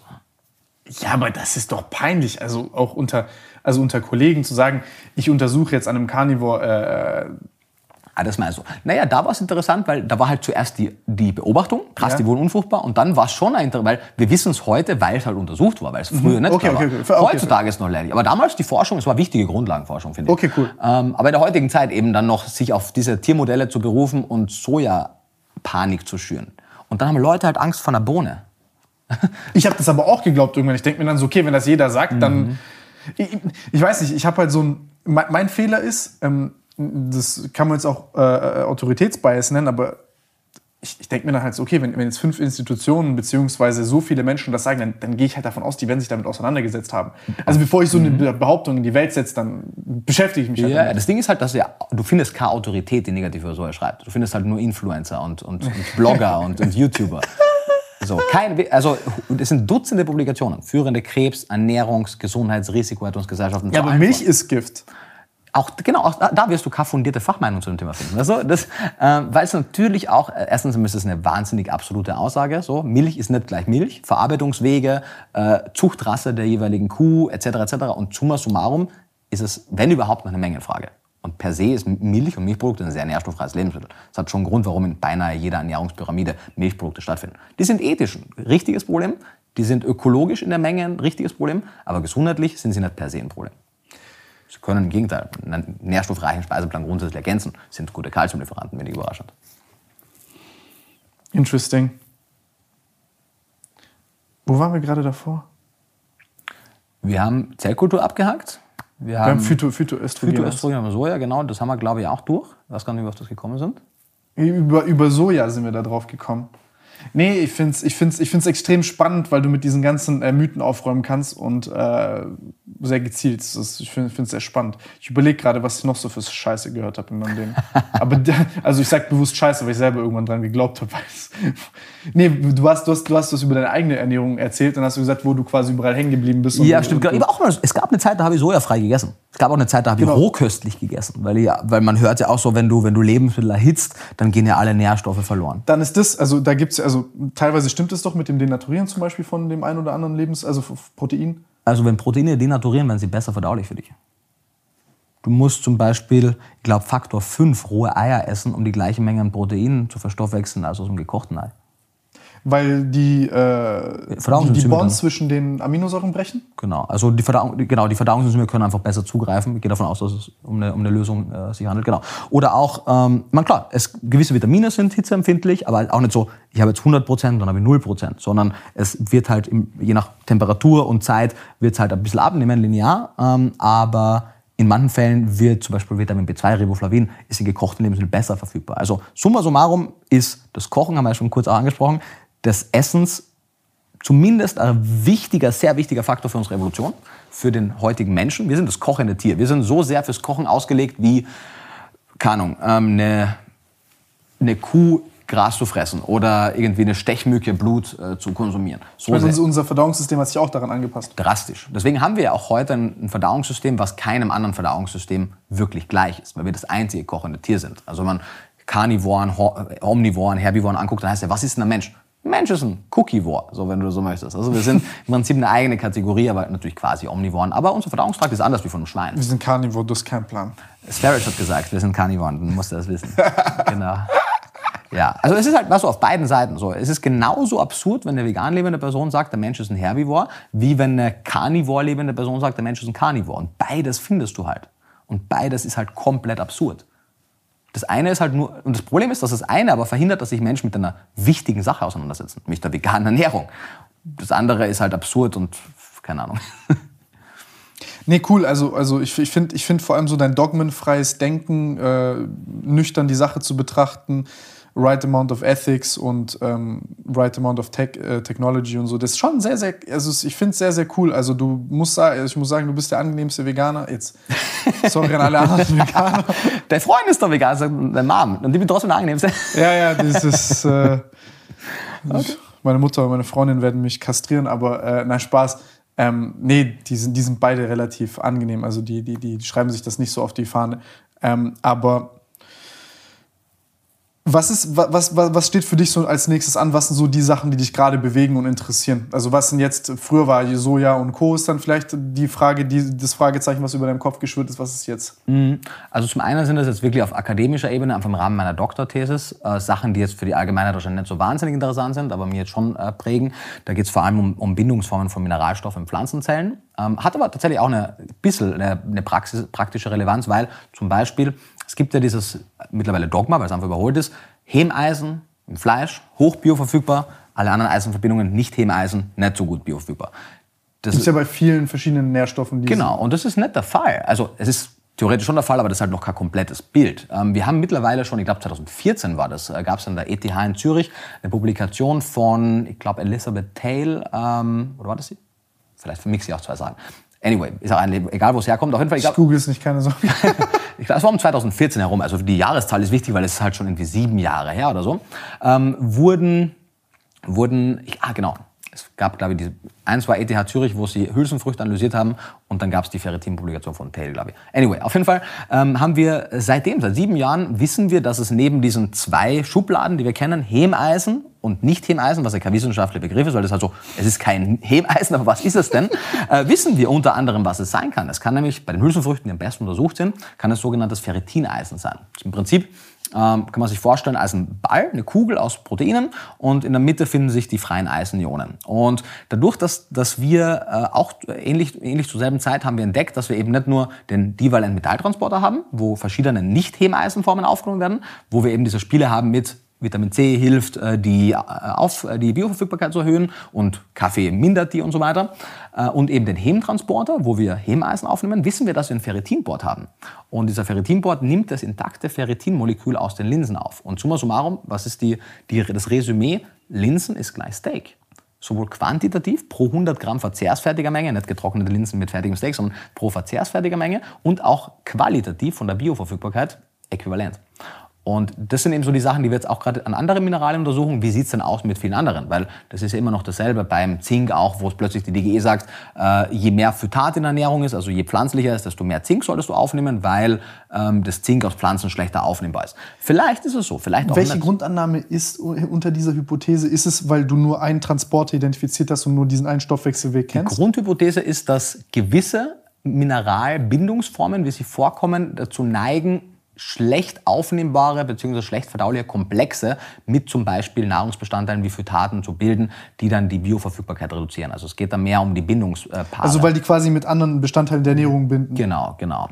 Ähm, das ist äh, die, Hauptein äh, die Hauptannahme. Und eben beim Eisen zum Beispiel ist es, dass wir eben fürs Hemeisen einen eigenen Transportweg haben, der unabhängig von anderen Mineralien ist. Weil es gibt ja auch kompetitive Hemmungen zwischen gewissen Mineralien. Letztendlich ist viele der, der Annahmen, die wir heute tätigen, die für Leute schon wirklich so indoktriniert sind, weil jede Person weiß eben, für pflanzliches Eisen brauchst du Vitamin C, damit es besser aufkommt.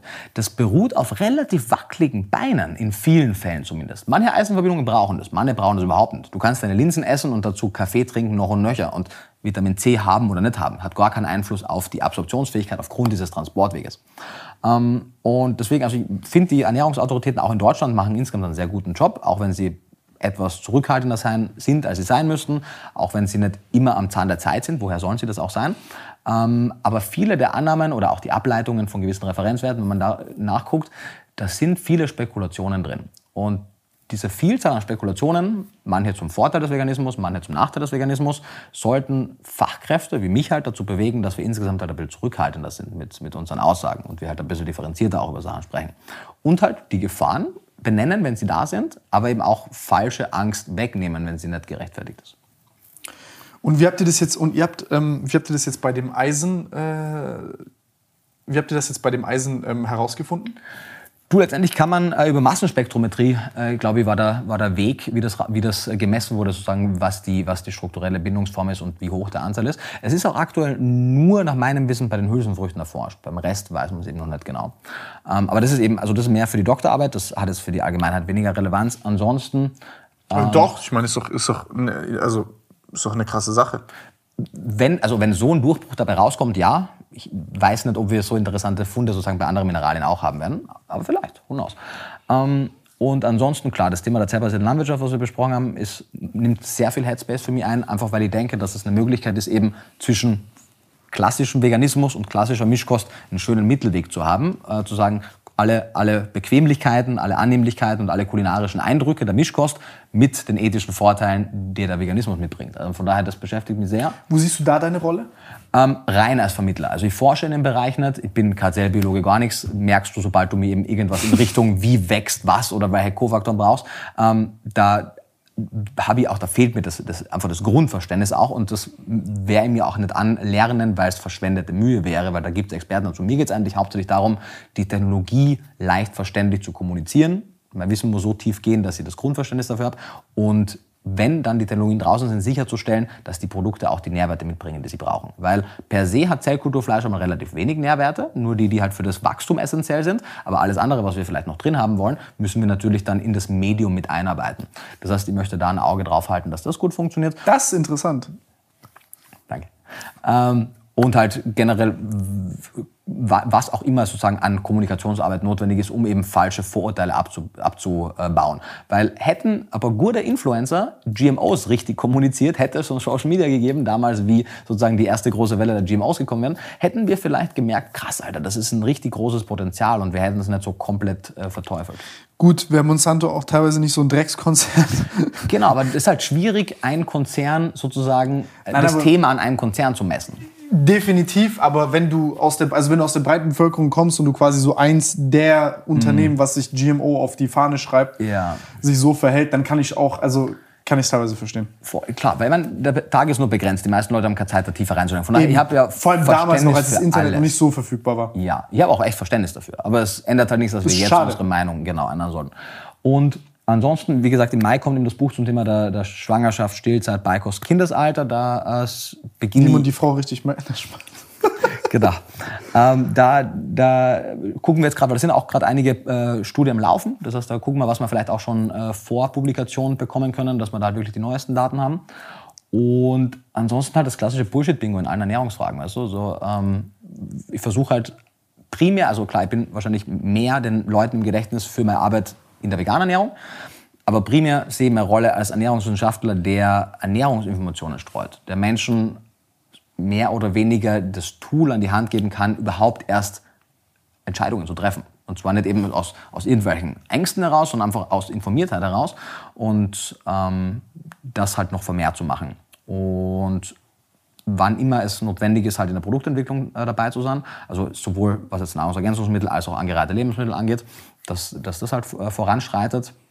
Und sonst ähm, ja, so viel mehr Stunden hat der Tag gar nicht. Gell? Also jetzt, so, wo ich sage, das Thema so wird eben, Bachelorarbeit war so ja großes Thema, ist jetzt abgeschlossen. Masterarbeit war das Thema ähm, Multinährstoffe für vegane Menschen. Doktorarbeit ist eben die Bindungsformen von Mineralstoffen. Und abseits davon ist jetzt gar nicht so viel Zeit. Also nach dem nächsten Buch ist Buchpause, damit ich mich halt auf die Doktorarbeit konzentrieren kann. Und Wie lange brauchst du für die? Ein, zwei Jahre? Absolut keine Ahnung. Mal gucken. Mal gucken. Ähm, also ihr, ihr, experimentiert auch quasi nebenher? Ähm, Genau, es ist keine experimentelle Arbeit. Ah, okay. Genau, es ist keine experimentelle, was es vermutlich etwas kürzer machen wird, aber ich kann noch so gar nicht einschätzen, wie viel Kapazität dafür haben wir. Ähm, Habe ich hier einen, der hat sieben Jahre nebenher geschrieben. Genau, die Frage ist halt, wie viel Fokus kannst du halt darauf legen? was für ein Thema suchst du dir aus? Was für ein Thema suchst du dir aus, ja. Also habe ich so ein paar Freunde, die dachten, die müssen das Rad neu erfinden. Die haben auch krasse Doktorarbeiten geschrieben, aber wie gesagt, die haben dann auch lange gedauert. Krass. Ja, ich versuche, dass es genau das nicht wird. Also es geht darum, eine solide Doktorarbeit abzuliefern, die hoffentlich Ja, die Note guckt ja auch, gucken Leute eh nicht an. Ja, äh, also nicht, dass ich das jetzt. Ja. Nein, aber guck mal, ganz ehrlich, also jetzt für deinen Zweck, du bist, du bist ein hochintelligenter Kerl und dich interessiert das ganze Thema, aber ich glaube, ähm, es wäre schade, wenn du jetzt fünf Jahre damit ja. Äh, verbringst, eine Doktorarbeit zu schreiben, ähm, die pragmatisch betrachtet, du, also klar, du mhm. kannst weiter forschen, und, aber im Endeffekt ist deine Reputation und, und, und die Glaubwürdigkeit, die du nach außen ausstrahlst und, und diese, ich sag mal, die Schnittstelle zwischen Öffentlichkeit und Wissenschaft, da, das ist, glaube ich, etwas, was du extrem gut kannst. Und ähm, eine Doktorarbeit hilft, das zu untermauern, was du kannst und sagst, dem, deinem Wort Gewicht zu geben, anstatt dass du jetzt halt fünf Jahre eingeschlossen bist. Richtig, genau. Das soll nicht der Fall sein, sondern es muss halt neben meiner restlichen Arbeit gehen. Ja, glaube ich, genau. Die Ressourcen werden nicht optimal eingesetzt dafür. Ja. Ähm, Im Prinzip, das sind eigentlich die großen beruflichen Dinge, die mich jetzt gerade beschäftigen. Also es, ähm, wie können wir, habe es eben im Telefon gleich gesagt, war der erste Frage, so was machst du eigentlich? Yeah. Ähm, und ich glaube, das fasst es halt zusammen. Also wie können wir die wachsende Weltbevölkerung auf eine gesundheitsförderliche, nachhaltige und ethische Art und Weise ernähren?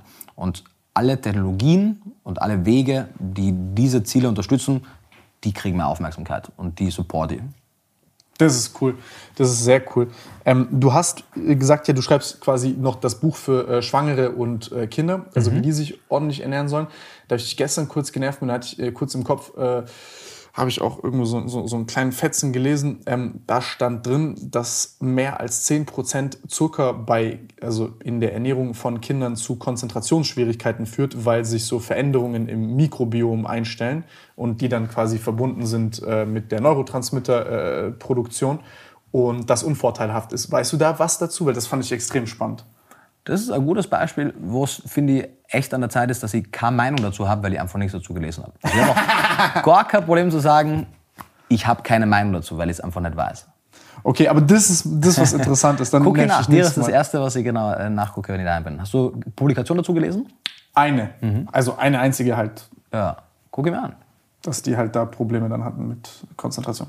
Können wir dann in der Fortsetzung besprechen. Können wir echt mit der Fortsetzung besprechen. Da gibt es ja sehr, also was, was, was ich dann noch spannend finde, das können wir dann in der nächsten Folge äh, äh, mal machen, gerne ist, ähm, vor allem so, ich sag mal, du hattest ja vorhin diese, ich nenne es mal subklinischen Mängel, mhm. ähm, darüber mal zu sprechen, ähm, weil oder bei solchen, zum Beispiel bei ADHS hast du ja zum Beispiel Konzentrationsverbesserungen, wenn dann Leute Omega-Fettsäuren essen oder bei Depression oder ähm, noch und nöcher. Und das ist auch, also finde ich auch ein ganz spannendes Thema. Super spannend. Bei diesen wachsenden Volkskrankheiten, weil ja auch die Ernährungsweise sich stark verändert hat und dann so mit einer gewissen Latenz du dann auch so davon die Auswirkungen merkst. Ja. Und das wäre interessant, weil du kannst die Daten besser interpretieren und kannst dann sagen, ja, okay, hier vermute ich einen Zusammenhang. Ist natürlich ein bisschen spekulativer. Stück weit, ja. Ich meine, Ernährung ist kein Wundermittel, aber es ist zumindest ein Kofaktor in, in sehr, sehr vielen chronisch degenerativen Erkrankungen. Ohne was, Frage. Was, was, was siehst du da, wenn wir so in Effektgrößen sprechen? Was äh, moderat, klein, groß? Also es gibt eine Publikation äh, von Walter Willett und Kollegen, Walter Willett aus Harvard, ähm, nach meinem Wissen der meistzitierteste Epidemiologe der Neuzeit, also ein Schwergewicht, ohne dass das jetzt ein Autoritätsbias sein soll.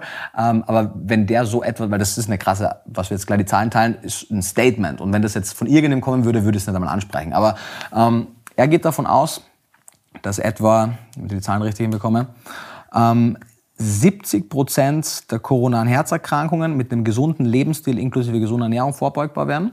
Ich glaube, es waren. Also gesunde Ernährung plus Bewegung. Es sind Nichtrauchen, Normalgewicht, gesunde Ernährung, Bewegung. Hm, okay. Und zwar einfach nur regelmäßige Bewegung, nicht irgendwas Verrücktes. Genau diese vier Faktoren. Unterschreibe ich. Ja. Ähm, ich glaube, es waren 40 Prozent der äh, Krebserkrankungen des Verdauungssystems und es waren, weil das weiß ich zufällig genau die Zahl, weil das Teil meiner Masterarbeit dann auch war, 90 Prozent der adulten Typ-2-Diabetesfälle.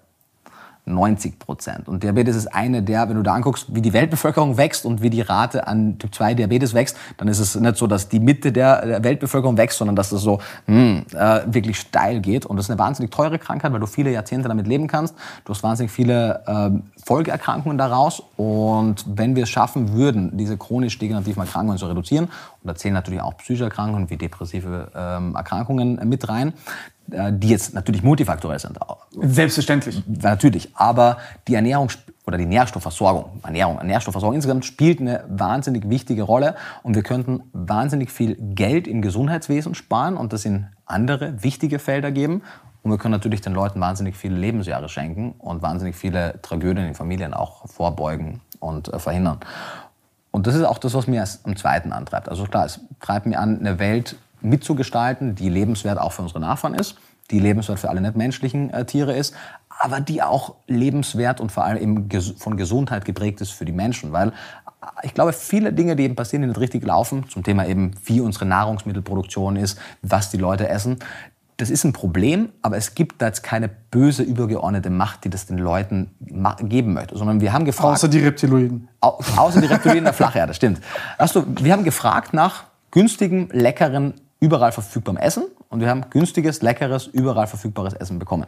So, und jetzt müssen wir halt klügere Fragen stellen und klügere Forderungen stellen und die möchte Gesundes und leckeres. Genau, gesundes, leckeres ähm, und in Einklang mit einer guten Welt stehendes Essen. Also so, ist ja toll, wenn wir lecker Immer komplizierter, das, was wir wollen, gell? Ja, wenn es leicht wäre, hätten wir es ja schon.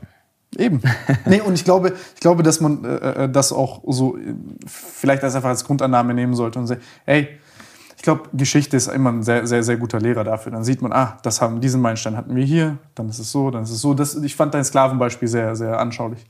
Ja, wir sollten auch, also wir sollten nicht rückwärts gewarnt sein und sagen, hey, früher war irgendwie alles besser oder wir sollten nicht so schnell nach vorne gehen, weil das ist unbekannt. Nee, aber wir sollten eben auch nicht, äh, wir sollten die Vergangenheit nehmen und daraus lernen, halt, um zukünftig bessere Entscheidungen zu treffen. Können auch den einen oder anderen Fehler machen, wird uns nichts Genick brechen. Nee, und die müssen die auch machen. Wie sollen wir denn sonst gewisse Sachen lernen? Also manche Sachen muss man halt über Fehler lernen. Das wirst du eine Frau, weil du zu viel Östrogene isst, zum Beispiel. Ähm, ja, es ist ein Blödsinn. ja, es kann auch, weißt du, so, wenn der Freund jetzt sagt, so, hey, ich würde gerne haben, dass Tim bessere Frauenversteher wäre, die kann dir noch so viel Soja geben, das wird nichts ändern. Vielleicht wachsen aber auch ihre Brüste, wenn sie 5 Kilo Soja am Tag isst. Wenn das der Fall wäre, stell dir vor, wie viel Geld sich mit Tofu machen lassen würde. hey, wie viel Scheiße ich heute rede, ist unglaublich. nee, aber ähm, ich fand es sehr, sehr interessant, also ähm, extrem spannend. Und ansonsten würde ich sagen, äh, freue ich mich bald auf Folge 2. Sehr, sehr gerne. Dann muss ich noch mal ein bisschen nachlesen. Ich habe ich hab da viele, viele so, so Sachen, die ich, ich will die halt aufbereiten, damit du dich darauf vorbereiten kannst. Ja. Weil da habe ich echt ein paar, äh, die eine oder andere Frage. Aber ich fand es auch heute extrem cool, weil so vor allem mit äh, diesen ganzen Klischees äh, ordentlich aufgeräumt hast. Zum Beispiel diese äh, diese, diese, diese Soja-Erklärung fand ich hochspannend. Ähm, Salz hatten wir heute nicht. Ähm, nächstes Mal frage ich wieder zu Gluten.